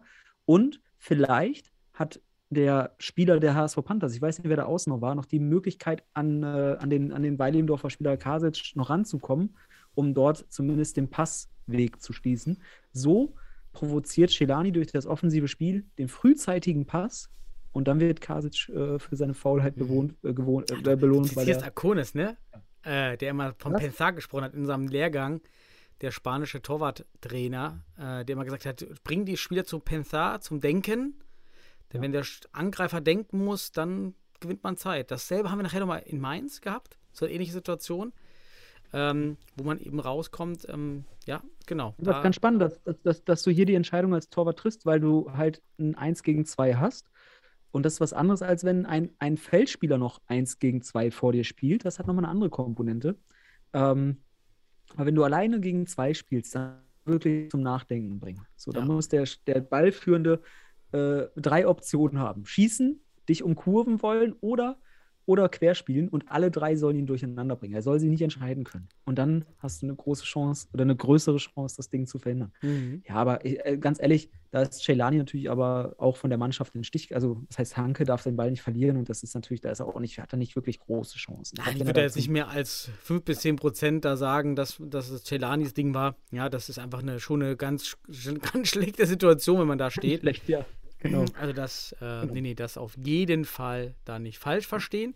Und, Und dann, ging, ja. ja. genau, dann, dann ging Weilendorf ja in Führung und ging damit auch in die Halbzeit. Und die Tore sind wieder auch in enger Reihenfolge. Also Weilendorf auch wieder schnell, ich glaube, innerhalb von drei Minuten 1-1, 2-1 gemacht. Dabei fand ich die HSV Panthers in der ersten Halbzeit richtig gut. Also ähm, ich habe mir das Spiel dann, ich habe erst äh, ab der 15 Minute erst im Live zugeschaut, habe im Nachgang nochmal reingeschaut, habe auch ein bisschen mit, mit ein paar HSV-Spielern geredet und so weiter, beziehungsweise mit Jalle kommuniziert. Und ähm, ich fand die gut in der ersten Halbzeit. Nur Weilimdorf ist natürlich auch äh, nach dem 8-0 gegen Stuttgarter FC mit ordentlich Eiern ins Spiel gegangen. Aber ich fand für den Kader, den die HSV Panthers hatten, weil da fehlten Saglam, da fehlte äh, Prescott Klaus, ähm, da fehlte Siskin. Das sind echt wichtige Spieler. Und in der Phase, wo die Weilimdorfer die Tore machen, als wichtiger Hinweis, gab es dann auch noch Proble Probleme bei ein, zwei Spielern, sodass auch die Wechselspieler, da konnten sie zu dem Zeitpunkt, also es gab, ich glaube, körperlich irgendwas war da physisch, Verletzung oder sowas, aber dann konnten die nur mit zwei Spielern wechseln und das hat Weidendorf eiskalt ausgenutzt. Ne? Und da darf Hanke in so einer Phase natürlich nicht den Ball verlieren, dann muss er den Ball spielen, einfach um Kraft zu sparen, vielleicht in dem Moment. Aber das so als kleiner Hinweis nochmal. Erzähl Ja. mal mehr. Und dann 2-2, ein super schönes Tor durch Labiat. Ähm, erst lupft Labiat so einen ganz schnellen, niedrigen Lupfer rüber zur Öztür, quer durch den Sechser. Dann, ja, blockt Kasic gar nicht, Labiat nicht, also beachtet ihn nicht und hält ihn da nicht auf. Und dann läuft Labiat super schön durch, kriegt den Ball von Öztürk. Also durch eine komplette Defensive, so ein Doppelpass, fand ich richtig schön. Also das war ein tolles Durch von Labiat. Hat er sich da richtig gut verdient. Bless übrigens da auch vieles gute Szenen gehabt in den Highlights. Ich weiß nicht, wie das im, im Live-Spiel aussah. War eine gute Partie wieder von ihm. Ich glaube, ich finde, er kommt besser wieder rein. Also es scheint bei Ball Imdorf so ein bisschen besser zu stimmen im Team. Ich finde, ich find Philipp äh, Plestert, der hat einfach jetzt auch ein, ist ein wichtiger Impact für Weilimdorf, dass die so eine gute, insgesamt schon eine gute Rückrunde spielen. Und ähm, hat auch gegen die HSV Panthers solide gehalten, ähm, bei den Gegentoren, ja, ich sag mal, wenig Chancen gehabt. Natürlich hier beim ersten haben wir schon darüber gesprochen, da fehlt vielleicht noch ein, eine Abstimmung oder sowas. Aber bei dem Tor kann er natürlich nichts machen, weil dann das sehen die vorderen Spieler, also die Abwehrspieler, die, ach, besser gesagt, die Defensive sieht einfach nicht gut aus. Aber da komme ich jetzt auf den Punkt. Was haben die HSV Panthers gemacht, damit das wirklich am Ende auch noch zum Unentschieden kommt? Und da sollten sich einige ein, ein Schnittchen von abschneiden oder wie auch immer man das sagt. Ähm, ein Stück von abschneiden. Denn die HSV Panthers haben so kurz knapp vor der letzten, der vierten Minute vor Ende den Flying angesetzt. Also dann sind sie losgegangen, haben sie den Flying erstmal gespielt, sind aber noch nicht sofort aufs Tor gegangen. Das heißt, die haben Weilimdorf erstmal schön ein paar Minuten hin und her laufen lassen. Und bei Weilimdorf gibt es eh immer ein, zwei Spieler, der, die sehr viel Spielzeit haben. Ein Bosinovic beispielsweise, ne? Mhm. Und äh, vielleicht auch ein Kasic oder ein Söser dann vielleicht in der zweiten Halbzeit auch viel Spielzeit gehabt. Und die waren dann die ganze Zeit auf dem Platz und mussten den Ball hinterherlaufen. Und dann sehen wir statistisch einfach, wenn du ein Tor aufholen willst, beziehungsweise Ausgleich erzielen willst, dann wissen wir einfach, die höchste Wahrscheinlichkeit, ein Tor zu schießen und die niedrigste Wahrscheinlichkeit, ein Tor zu kassieren, sind so bei circa vier Minuten. Und du gehst auch nicht aufs Tor, du spielst diese vier Minuten fast runter. Ähm, oder nutzt dann immer, sobald die Lücken entstehen. Bei guten Mannschaften entstehen sie vielleicht später, bei schlechteren Mannschaften auch schon früher, aber bei Weidendorf wunderbar. Letzte Minute, auf einmal kommt man nicht mehr hinterher, vergisst den Defensivblock, Söser kommt nicht und schließt, äh, schließt äh, Ö- äh, Öztürk zu. Und das ist einfach ein Produkt daraus, dass die HSV Panthers den Flying einfach gut taktisch zum richtigen Zeitpunkt gebracht haben, wenn sie die, den Rückstand aufholen wollten. Aber da gibt es halt auch wenig Empirie aus der Bundesliga, weil es halt so viele falsch machen. Du siehst halt nicht die Guten. Die HSV Panthers sind jetzt ein wunderbares Beispiel, wie es funktioniert. Aber um aufzuholen, würde ich schon so tendieren, musst du fünf bis sechs Minuten den Flying bringen. So, um dann wirklich die Chance zu haben, das Ding noch aufzuholen. Ähm, aber diese vier Minuten für, für ein Tor zu erzielen, finde ich, ist ein guter Wert einfach, äh, den man sich als Tendenz nehmen sollte. Und da gibt es viele Bundesligisten, die machen es einfach nicht. Und die HSV Panthers haben gegen Weilendorf gezeigt, dass man damit erfolgreich sein kann. Und am Ende dann, Weilendorf boah, geht sofort in den Flying, weil sie den Sieg wollen und spielen dann wieder so ein Harakiri-Zeug. Und auf einmal Stankovic, der fast noch den Ball, ich glaube, der äh, fünf, fünf Zentimeter am Tor vorbei, weil der sich auch noch so rausdreht, weil er mit der Innenseite geschossen hat. Ähm, schade eigentlich, weil 3-2, ich dachte mir schon, ey, weil die das so gut taktisch angewandt haben, so, ich wäre nicht, es wäre irgendwie nicht unverdient gewesen, wenn das Ding reingeht. Aber insgesamt ein verdientes 2-2. Mhm. Zwei gute Mannschaften werden sich sicherlich in den Playoffs auch was ausrechnen. Ja, das war das 2-2 zwischen den HSV Panthers. Falls du nichts mehr hast, gehen wir über zu Ja. Hot 05 Futsal versus Hot. Penzberg. Hot, hot, hot. 10 zu 1, Daniel. Willst du jetzt alle Tore durchnehmen? Nein, nein, ich habe einfach- nee, War klar. ich hab dann auch einfach nur genossen. Das ist auch schön bei den hohen Ergebnissen. Dann genieße ich so nach dem vierten Tor einfach, weil man dann gar nichts äh, durchgeht. Man muss auf jeden Fall erwähnen, 317 Zuschauer in, in der Arena in Hohenstein finde ich richtig gut. Dann, ah, ich habe mir mal aufgeschrieben, ist dir aufgefallen, es gibt einen neuen, neuen Werbetrailer, wenn man sich die Highlights anschaut. Ja, egal, ja. egal wer du bist, kommt gar nicht mehr. Ja, und äh, das habe ich, das hab ich vermisst auf einmal. Aber der neue Trailer ist zum Glück ohne Text und geht auch nur 15 Sekunden und man sieht ähm, so eine Fußballfrau, die mit dem Ball irgendwie jongliert. Ähm, ja, also man hat jetzt hier endlich den Jimmy Hartwig weggemacht. Ja, ist schon mal gut. Habe ich Ja. mir noch hier aufgeschrieben. Und bei Hot Format keinen Erfolg gebracht. Hast du den, ich weiß nicht, ob es neu ist oder ob es mir diesmal nur das erste Mal aufgefallen ist, weil man in, in den Highlights so groß draufgezoomt hat, dass sie da einen, einen großen Monitor installiert haben? So ein Farbmonitor oben, so Den ein. gab es, glaube ich, schon vorher. Ah, okay. Den Fand ich habe ich, super. auch schon- den hab- den hab ich auch schon bei den, bei den Länderspielen gesehen, glaube ich, wenn ich mich recht erinnere. Ja, aber Hot, die Ah. machen, die holen das Maximum raus aus ihrer Halle. Ja, ne? Die wirklich. kleine Halle in, in Hohenstein. Immer da holen sie das Stimmung, Maximum raus. 300 Zuschauer, das muss man den lassen. Da ist auch Hot für mich absolut, äh, neben den Spielern auch das Nonplusultra, was das angeht, in der richtigen Größe, wie es in Futsal Deutschland aktuell wirklich ausreichend ist. Das stimmt. Und dann haben wir noch Meier im Tor statt äh, Ut Melecki. Ähm, obwohl dieser in der Halle war, würde mich auch mal interessieren, ob man einfach gesagt hat, man gibt Meier einfach auch ein Spiel. Das fände ich sportlich natürlich ganz schön, warum man da den Keeper jetzt gewechselt hat. Denn eine gute Partie auch wurde es ja nicht für Meier. Ja, aber äh, ist da nicht eigentlich auch äh, Lorov äh, noch Torwart? Der, der, der, der Nationaltorwart, der vierte? Der Ah, ja. vierte Nationaltorwart? Ist der nicht auch noch irgendwie bei Penzberg? Ist jetzt Pen, ist Saving Private? Lorov. Ey, krass, ey, da, da hast du einfach so einen vierten Nationaltorwart auf, auf, auf dritter Position bei Penzberg und du lässt einen Göde einfach irgendwo im Niemandsland. Auch krass. Naja, aber schon interessant. Ja, aber äh, wollen wir da jetzt großartig zu, also was hat Penzberg falsch gemacht? Ähm, so einiges, aber man muss einfach sagen, dass Hott auch eine Reaktion gezeigt hat gegenüber der, der Niederlage gegen Wacker. Muss man auch sagen. Ich, ich, bei den ersten Toren war immer Fialio irgendwie, irgendwie da beteiligt an, an, der, an den Toren. Ja, bei Klima, dann, gut, da war so eine komplette Fehlverlagerung in der Penzberger Defensive. Da war einfach Klima, nee, Klima war nicht auf der Seite frei, ich weiß gar nicht, wer es war. Dann beim 2-0, da waren schon 10 Sekunden später nach dem Anstoß äh, Ribeiro und äh, da gutes Pressing und dann macht nämlich Filialio den, den, den Pass äh, da in die Mitte, äh, äh, diesen Fehlpass. Ja, äh, Meier steht natürlich zu tief. Der Junge hat jetzt noch weh, sehr wenig Futsalerfahrung, das merkt man, da steht er auch zu tief. Immer auf 5 Meter stehen, bis 45 Grad Trichter. Dann 3 auch wieder Ribeiro, jetzt wieder wieder Fialio. Ähm, steht irgendwie zu hoch, vergisst hinter sich dann den die, die Ribeiro, glaube ich, wieder Meier zu Ja, tief ja. und kommt dann so rausgeflogen nach vorne, wirft sich viel zu schnell hin.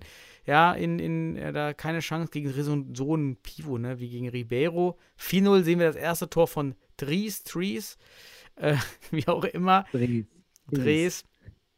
Ähm, da auch Meier zu schnell unten. Ähm, ja, und äh, 5 zu 0, da ist die Kamera mal wieder zu langsam gewesen, hat das Tor von Wittig nicht gefilmt. Stark. Ihr habt eine, hatte eine Aufgabe. Eine Aufgabe hat er. Ja, ich habe nochmal aufgeschrieben, als danach habe ich dann jetzt aufgehört, aber habe geschrieben auf jeden Fall die Pen Penzberger Defensive.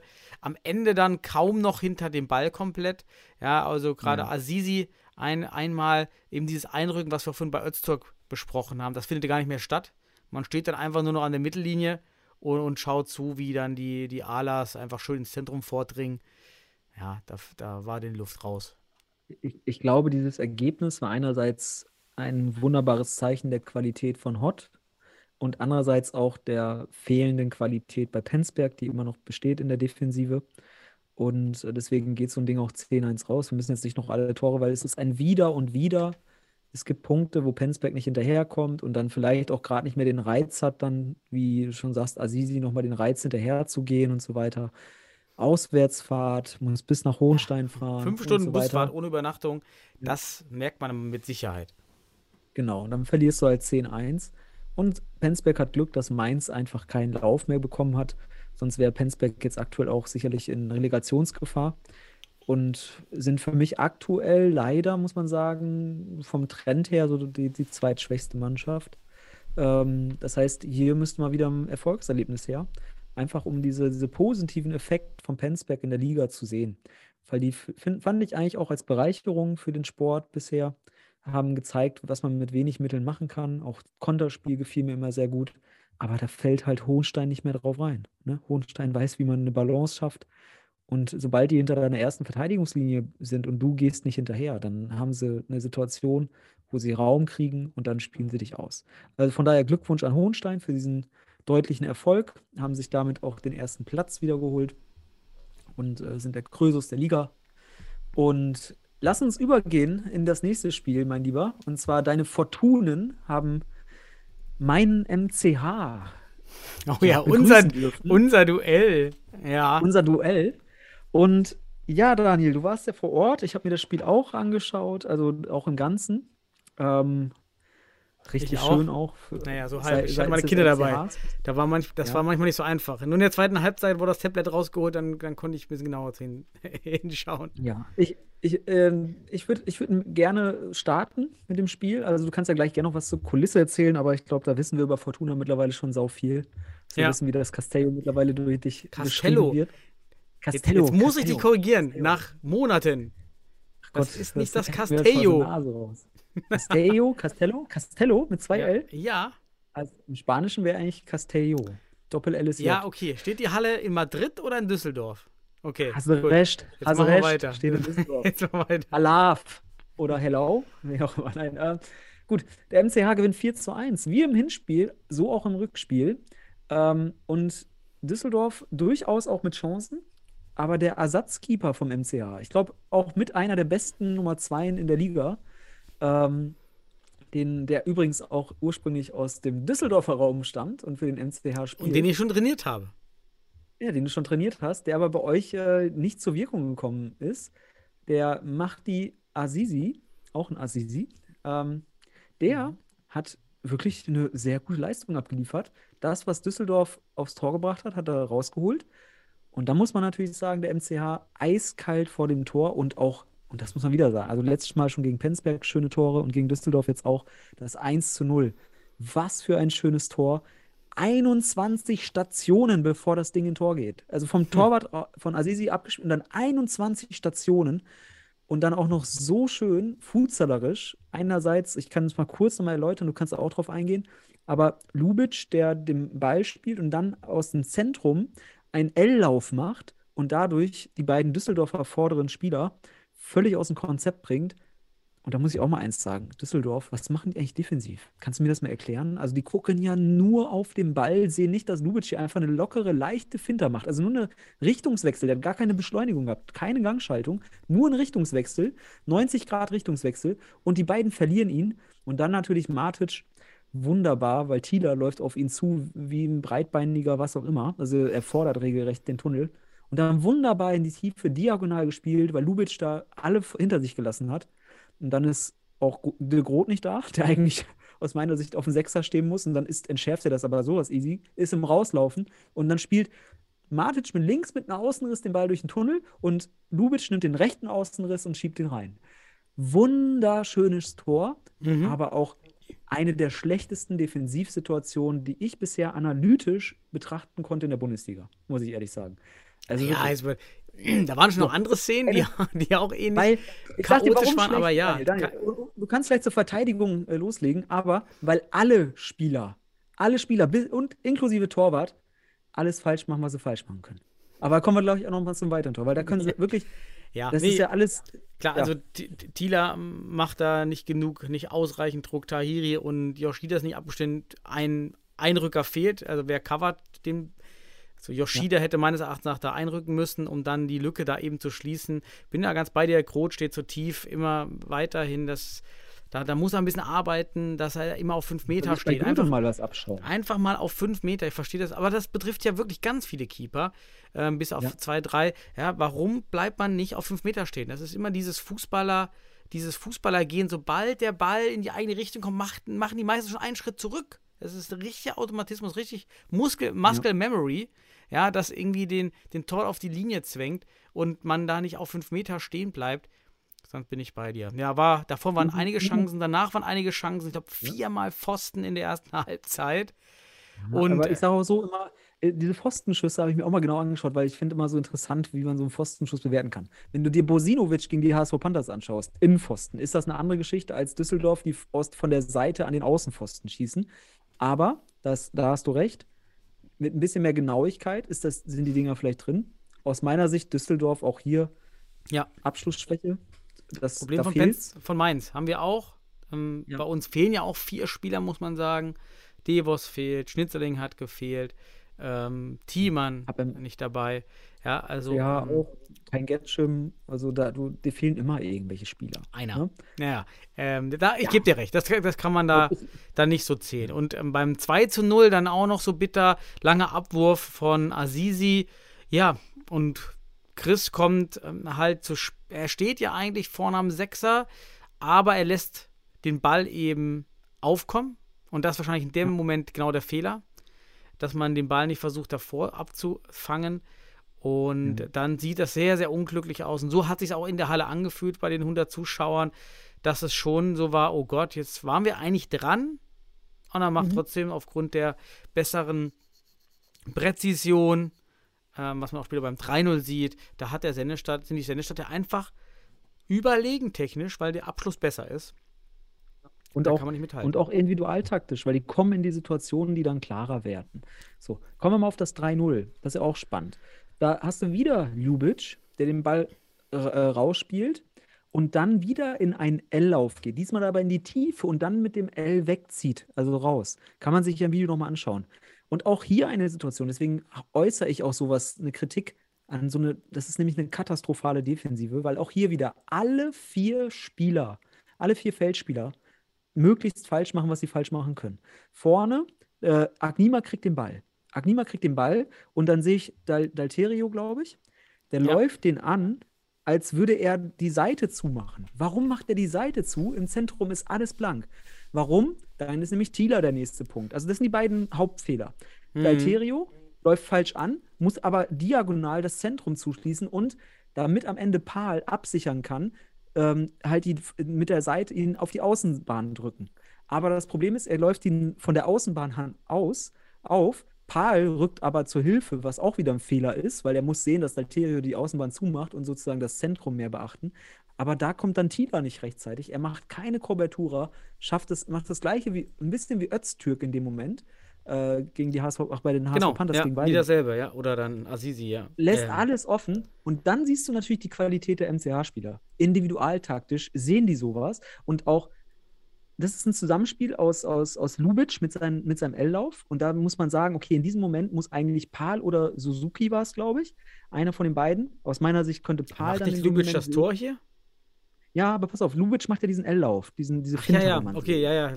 Zieht Mit erst in Richtung. Pal, no, zieht erst in Richtung Pal und dreht dann weg oder wieder 90 Grad weg. Und Pal guckt nur auf den Ball. Er muss erkennen, Agnima kann nicht an der Seite durch, weil, äh, weil Dalterio anläuft. Er muss sich also mehr ins Zentrum bewegen, weil er muss Lubitsch sehen, um hier Ich, zu ich kommen. meine, dass er nicht Mann deckt, finde ich noch, fand ich okay, weil er so ein bisschen äh, Dalterio eben covert, ja, die Kubatura da macht, aber man kann ja drei Schritte vorgehen und dann machst du die Kubatura und machst die Mitte zu und äh, man also- muss mit Suzuki absprechen, ähm, ob der Ja. nicht ein bisschen weiter reinrückt und De Groot Ja, einfach aber- wieder viel auf fünf Meter als Libero sozusagen, dann passiert da gar nichts, weil dann bekommt nämlich Lubitsch den Ball am Ja. sechs Meter Raum und Chris würde einfach genau vor ihm stehen und Lubitsch hätte kein Tempo. Der könnte nicht an ihm Ja. vorbeilaufen oder so. Der würde einfach Also in der stehen. Situation war das, war das so offensichtlich eigentlich, was passiert, weil das Zentrum so offen ist. Lubitsch wird frei anspielbar. Was Pal hier macht, der muss ja nicht Lubitsch Mann decken, aber er kann in die Passlinie reingehen. Das geht. Er kann einen Schritt ins Zentrum machen, um sozusagen den Pass zuzuschließen, weil Suzuki auch zu spät ist. Und so sieht das Agnima und da zeigt er einfach seine Qualität, auch weil, warum er einer der besten Alas ist, im, äh, der deutschen Spieler. weil der da reinzieht, geht einmal ins, und sieht den Diag Diagonalweg, spielt Lubitsch an. Lubitsch setzt gut seinen Körper ein, damit Suzuki nicht mehr drankommt. Und dann schiebt er ihn rein, weil de Groot einfach noch auf zwei Meter klebt. Das sind Folgefehler. Es sind fünf Spieler in dem Moment wieder, die alle Fehler machen. Und deswegen ist das eine katastrophale Defensive. Und das Hauptproblem ist, alle Spieler gucken nur auf den Ball. Das ist das Problem. Sie beobachten nicht, was machen die MCH-Spieler. Und dann reicht eine individualtaktische Finter von Lubitsch, um das ganze System auseinanderzunehmen. Das ist so krass. Also das, deswegen Und der es so Abschluss, der war auch richtig gut. Also Annahme. Aber- Picke, Tor. Also gute Präzision, gute Schärfe. Genau. Ja, Sowieso Lubitsch für mich einer der besten Spieler des Spiels. Sup als Fixo, ein mega guter Mhm. Zug in die, in, die, in die Tiefe und halt diese Bewegung. Zwe zweite Halbzeit war auch der MCH deutlich mehr am Drücker, hat dann auch Ja. äh, mehr Fehler bei uns dann verursacht. Auch das 4-0 ist Eigentor von Yoshida, der da ein bisschen zu spät kommt, war dann eher symptomatisch dafür, auch dieses Mhm. 4 zu 0 zu Ja. kassieren. Aber beim 4 zu 1 immerhin den Flying ganz gut ausgespielt, weil Bollwicht, und ich meine, Bollwicht hat das schon mal vor zwei, drei Wochen gemacht, der war auch der Fehlerherd beim MCH, lässt sich davon Krot locken und verpasst diese Ein-Viertel-Rotation, wo er eigentlich von Pivo dann in der Defensive im ähm, 4 gegen 5 eigentlich auf Ala rotieren muss. Den Weg verpasst er. Und deswegen ist der Pass dann offen auf Dalterio, den er nämlich nicht zumacht, Bollwig, weil er sich da so rausziehen lässt. Und da hat die Falle von Chris zugeschnappt. Ja, und dann Ja. macht Dal- Dalterio das recht gut. Und ich fand Dalterio, ich habe ihn jetzt das erste Mal live gesehen im Spiel, er war ja gesperrt. Das ist auch schon ein guter Kicker. Ja, da hast du recht, auf jeden Fall. Also Düsseldorf auf jeden Fall noch einen verdienten Ehrentreffer gemacht. Ich muss aber auch sagen, das 4 zu 1 ging so in Ordnung, finde ich, auch vom Ergebnis. Und man hat einfach, und das finde ich ganz interessant, zwischen diesen beiden Clubs siehst du einfach die Differenz zwischen der unteren Tabellenhälfte und der Mitte. Und dann mit beim MCH gegen die Top-Teams siehst du wieder da eine Differenz. Also der MCH hat so stabiles Mittelfeld und das, ich sag mal, die deutschen Spieler sind dort das höchste deutsche Niveau, wenn man so will. Ähm, das sieht man auch futsalerisch, also Matic, Agnima und so weiter, das siehst du einfach. Und dann fehlt, dann kommt so ein Cut auch bei den deutschen Spielern mit Düsseldorf. Da siehst du, die haben das noch nicht so drauf. Und deswegen ist auch da diese, dieser, Dis- diese Distanz einfach auch nochmal zum Mittelfeld jetzt bei Düsseldorf. Die entscheidenden Situationen können nicht genutzt werden, weil die Qualität fehlt. Beim MCA ist diese Qualität da und deswegen sind sie mit, ich glaube jetzt schon mit 21 Punkten auf Platz 4 jetzt, also an den HSV Panthers vorbei und haben noch ein Spiel weniger. Also von daher der MCA jetzt unter den Top 4, aber auch mit diesen schönen Futsal-Toren aus meiner Sicht auch absolut verdient dort, weil das sind, ohne dass ich ein Anhänger des Clubs bin, das sind, die kann man analysieren, das sind, schaut euch die Laufwege an, das sind einfach gute Tore. Wenn jemand nicht Futsal verteidigen kann, und das konnte Düsseldorf in dem Moment nicht, dann schießt du Tore und Präzision, alles da. Ne? Ja, da brauchen wir mehr schön. Breite in der nächsten Saison, äh, Ja. definitiv, um da dann auch das, das Mittelfeld halt sicher zu haben, damit man eben nicht in diesen Abstiegskampf, Ja. in dem wir drinne waren, dann reinrückt. Denn wir sind jetzt safe ja, gerettet. Denn Mainz, und da kommen wir zum nächsten Spiel, zum letzten Spiel gegen Wacker, hat leider underperformed, konnte jetzt die Hoffnung nicht wahren und Wacker 7 zu 0 und am Ende waren ja noch einige 10 Meter mit dabei. Also das hätte wirklich fast zweistellig werden können vor den gerade mal 90 Zuschauern. Na, Wacker zieht da nicht sehr viel an. Ich habe mir auch noch aufgeschrieben, die DFB-Net-Bilder von Wacker haben mich so an das Lager der Ludolfs erinnert. Kennst du das Lager der Ludolfs, diese, diese Schrotthändler? Ja, da auch alles ohne Ludolf. System. Ja. Und so sehen die Ja, Bilder von Ludolfs. Wacker aus. Also völlig zufällig die Hintergründe und die Position. Das Lager der Ludolfs in, im Wacker DFB-Net, da äh, müsst ihr mal aufräumen da an Wacker. Du willst jetzt gerade sagen, dass, dass, dass Wacker äh, die Ludolfs der Liga, Liga sind. Okay. ja, okay, machen wir so. Ähm, aber Ja. sie spielen halt unglaublich befreit auf und äh, gewinnen da echt hoch gegen unseren Christian, der da leider ein paar Mal hinter sich greifen musste. Und eine Szene natürlich, da war er richtig sauer. Da kommt er zu spät raus. Das 2 zu 0, schöner Abwurf von Göde. Und äh, Christian, ja, wir, hatten, wir haben das schon mit ihm ja intern analysiert. Er kommt viel zu früh raus, also unnötig, denn ähm, der Rode war, war noch da. So weit Mhm. muss er gar nicht rauskommen und dann verschätzt er sich mal so richtig. Aber so richtig schlimm. das sieht auch richtig schlimm aus und fängt dadurch das 2 zu 0. Da hat er mir echt leid Ja. getan. Ja, Mainz, Mainz nicht so befreit wie Wacker.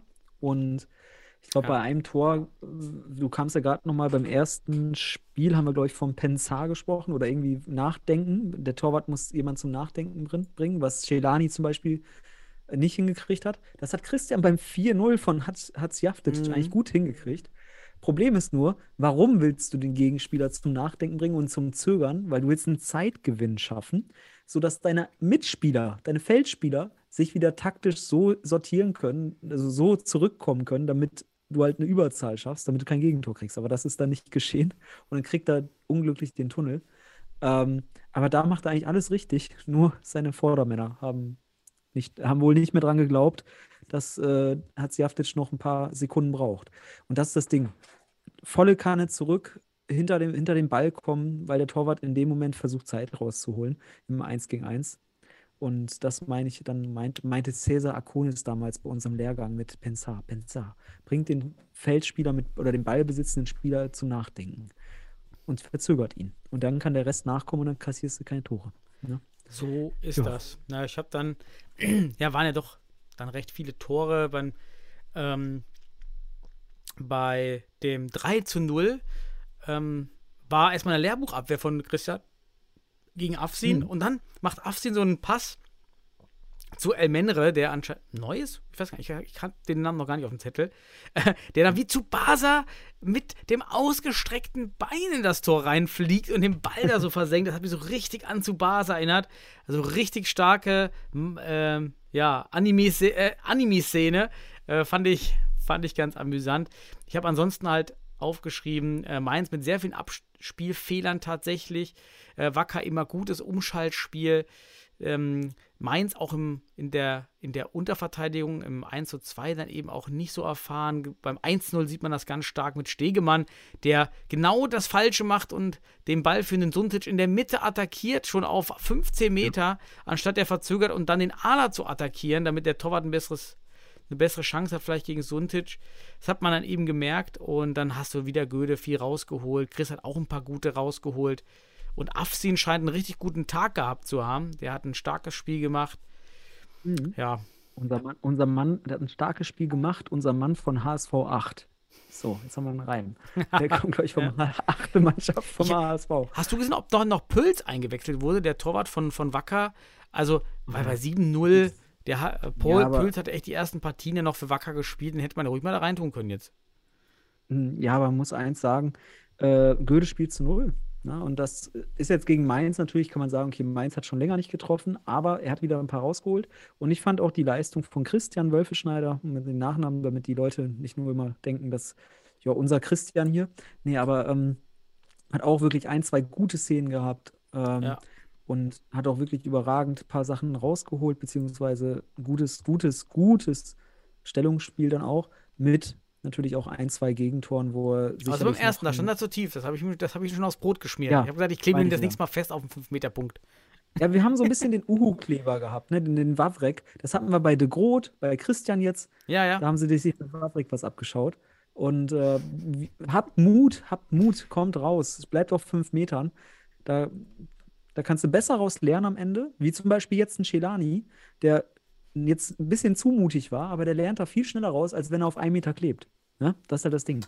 Lernst du viel schneller raus und du bist viel eher in der, in der, in der beherrschenden Situation. Also lieber offensiver spielen als zu defensiv. Das könnte eine gute Philosophie sein fürs Ja. Torwartspiel. Und das sieht man bei den besten Torhütern der Liga auf jeden Fall. Ne? Und Göde zum Beispiel ist jetzt hier ein Paradebeispiel. Deswegen nennen wir ihn Walking Göde, weil der rauskommt. Der walkt raus. Das ist Johnny Walker für uns jetzt. Der So, Jo- deswegen Johnny Dill Walker. Genau, der Johnny, Johnny Dill Dill Walker. Das doch jetzt noch besser. Was auch. Was Ja. auch immer. Aber da waren auch wieder das- viele Tore auf jeden Fall. Wir erinnern uns an den ersten Spieltag mit 1 zu 0. Das erste, das erste Spiel der Bundesliga-Geschichte geht 1 zu 0 aus. Und äh, Ja. jetzt haben wir ja wieder viele Buden, Hütten gesehen. 27 Tore in vier Spielen waren es. Ja. Ich habe jetzt gerade mal schnell Kopfrechnung gemacht. Frage Ob an dich zum. Abschluss. Wie findest du das System? Ich entdecke mich schon, dass es langweilig ist, die nächsten drei Spiele, denn es geht ja um nichts. Es geht weder jetzt noch um den Abstieg noch um den, um den, um den Meistertitel, weil ja alle, weil ja alles nochmal neu gewürfelt wird. Das kann natürlich in einem klassischen Rundensystem genauso passieren, dass der Meister schon früh feststeht, klar.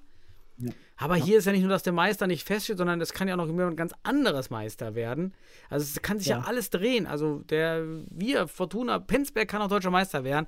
Und das macht es dann so ein bisschen, ja, was machen wir denn mit der Tabelle? Ja, wa- wa- was sagt uns das jetzt? jetzt die, die, die Teams, keiner von, von den Teams braucht jetzt noch wirklich so Punkte. Ach, irgendwie bin ich nicht so ein Freund davon. Ähm, in Spanien machen das doch nur die ersten vier Teams, oder?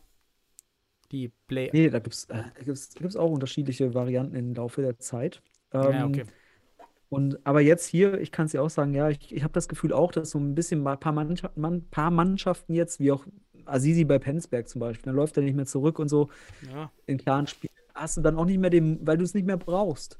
So ist doch am, am, am Ende ist für die egal, ob sie auf dem siebten oder achten Platz landen. Ne? So. Das Spannendste ist aktuell in der Tabelle vielleicht sogar noch äh, Platz 4 und 5, weil da geht es um Hau äh, Heim- oder Auswärtsrecht ne? zwischen MCR und HSV Panthers. So. Ähm, und das ist halt das, das ist halt das Krasse Ja. an diesem System. Einfach dann hier echt keine große Spannung am Ende hin hast, wenn du jetzt hier zum Beispiel keinen Abstiegskampf hast. Und das ist ja eigentlich, ist jetzt entschieden, mehr oder weniger. Ähm, und jetzt geht es eigentlich nur noch richtig Richtung Playoffs, dann entsteht wieder Spannung, aber die letzten drei Spieltage jetzt, die kommen. Ja, ich würde sogar noch weitergehen. Du hast jetzt eigentlich völlige Fehlanreize. Also eigentlich, wenn du nur den, deine Siegchancen in der Playoff maximieren willst, was machst du? Erstmal, alle holen sich die fünfte, weiß nicht, wenn die fünfte gelbe Karte noch für die Playoffs zählt, dann müsste ich das mal nachschauen, weiß ich gar nicht. Erstmal Ja, schön die fünfte gelbe abholen. Ja, dass du das, dass du das schon mal weg hast. Das ist Ja. schon mal ein völliger Fehlanreiz. Dann Ja. Auch deine Spieler gar nicht mehr verpulvern. Also das heißt, du setzt, äh, zwar schön für alle Spieler in der dritten und- Reihe, aber die Zuschauer sehen eben dann nicht mehr die besten Spieler auf dem Platz, weil die werden natürlich jetzt geschont. Würde ich auch machen bei jedem Blessur. Da wird natürlich ausgesetzt. Kann den jungen Spielern eine Chance geben. Das könnte ein Vorteil sein. Müssen wir mal darauf achten, ob jetzt mehr ähm, jüngere Spieler vielleicht eine Chance bekommen. Aber das sind halt so, so, so Fehlanreize und natürlich auch das Geschachere dann. Ja? Vielleicht verliere ich mit Absicht, weil ich dann irgendwie Heimrecht bekomme oder weil ich, warum auch immer, dann doch lieber gegen den äh, Tabellennachbar spiele, als äh, gegen äh, den eigentlich vermeintlich besseren, weil ich weiß, ja, läuft da nicht. Ja, Ja, es ist einfach jetzt gerade ein bisschen Luft raus. Das muss man einfach so sagen. Und es ist irgendwie so ein bisschen Geschacher und oder es kann was sein, aber Gott, ist irgendwie, das, das Prozedere ist jetzt für die letzten drei Spieltage ein bisschen raus. Wir, aber wir freuen uns auf guten Futsal, auf die Szenen, die kommen. Aber vom Tabellenbild ist das halt jetzt so ein bisschen lame, so vereinfacht Mhm. gesagt. Und äh, ja, wie du schon sagst, alle Mannschaften, die jetzt irgend oder Spieler, die jetzt eine dritte oder vierte gelbe Karte bekommen haben, aber ich weiß gar nicht, werden die gelben Karten mit in die Playoffs übernommen? das auch weiß ich eben noch nicht. Das, das müsste ich jetzt Ja. auch nochmal nachlesen. Ja, Also, also Platzverweise sicherlich, rote Karten, gelb-rote Karten sicherlich. Aber gelbe Karten, wenn es das gäbe, dann würdest du jetzt natürlich das noch nutzen. Hol dir noch deine vierte und fünfte ab in den letzten Ja. Spielen und dann sitzt du aus, weil es wird sich nicht mehr viel tun in der Tabelle. ne. Ähm, sieht relativ klar aus. Es gibt zwar noch ein paar äh, interessante Duelle, wo noch ein paar Bewegungen passieren können, aber viel wird nicht mehr sein. Ne, so ist es. Und dann kommen die Playoffs und Mainz geht in die Relegation. Und da gibt es dann interessante Aspekte, die wir heute besprochen haben. Spielen sie in einer Fünfergruppe, spielen sie in einer Sechser, äh, Dreier, zwei Dreiergruppen. Ach, da müssen sie sich jetzt gerade drauf fokussieren Mhm. und dann sehen. Gut, aber Dann Daniel, anderthalb Stunden haben wir. Komm. Lass, mal die Ja, Zuhörer, lass mal die Zuhörer in, in, ihren, in ihre Mittagspause verschwinden. In ihr, in ihr, zurück in den Arbeitsplatz, so rum. Daniel, dann vielen lieben Dank für das heutige Gespräch. Hat mir Spaß gemacht, war wieder erkenntnisreich. Und ich wünsche allen da draußen, dir auch, Daniel, allen da draußen jetzt einen schönen Donnerstag, der noch da ist, oder einen Freitag oder ein Wochenende, je nachdem. Lasst es euch und euren Liebsten gut gehen. Richtig. Ciao allesamt. Danke euch fürs Zuhören und schreibt uns immer schreiben bei auf allen Kanälen. Könnt ihr uns kontaktieren. Instagram, YouTube, Facebook. Schreibt uns, wenn ihr Liken, kommentieren. Genau. Ciao. Adieu. Ciao.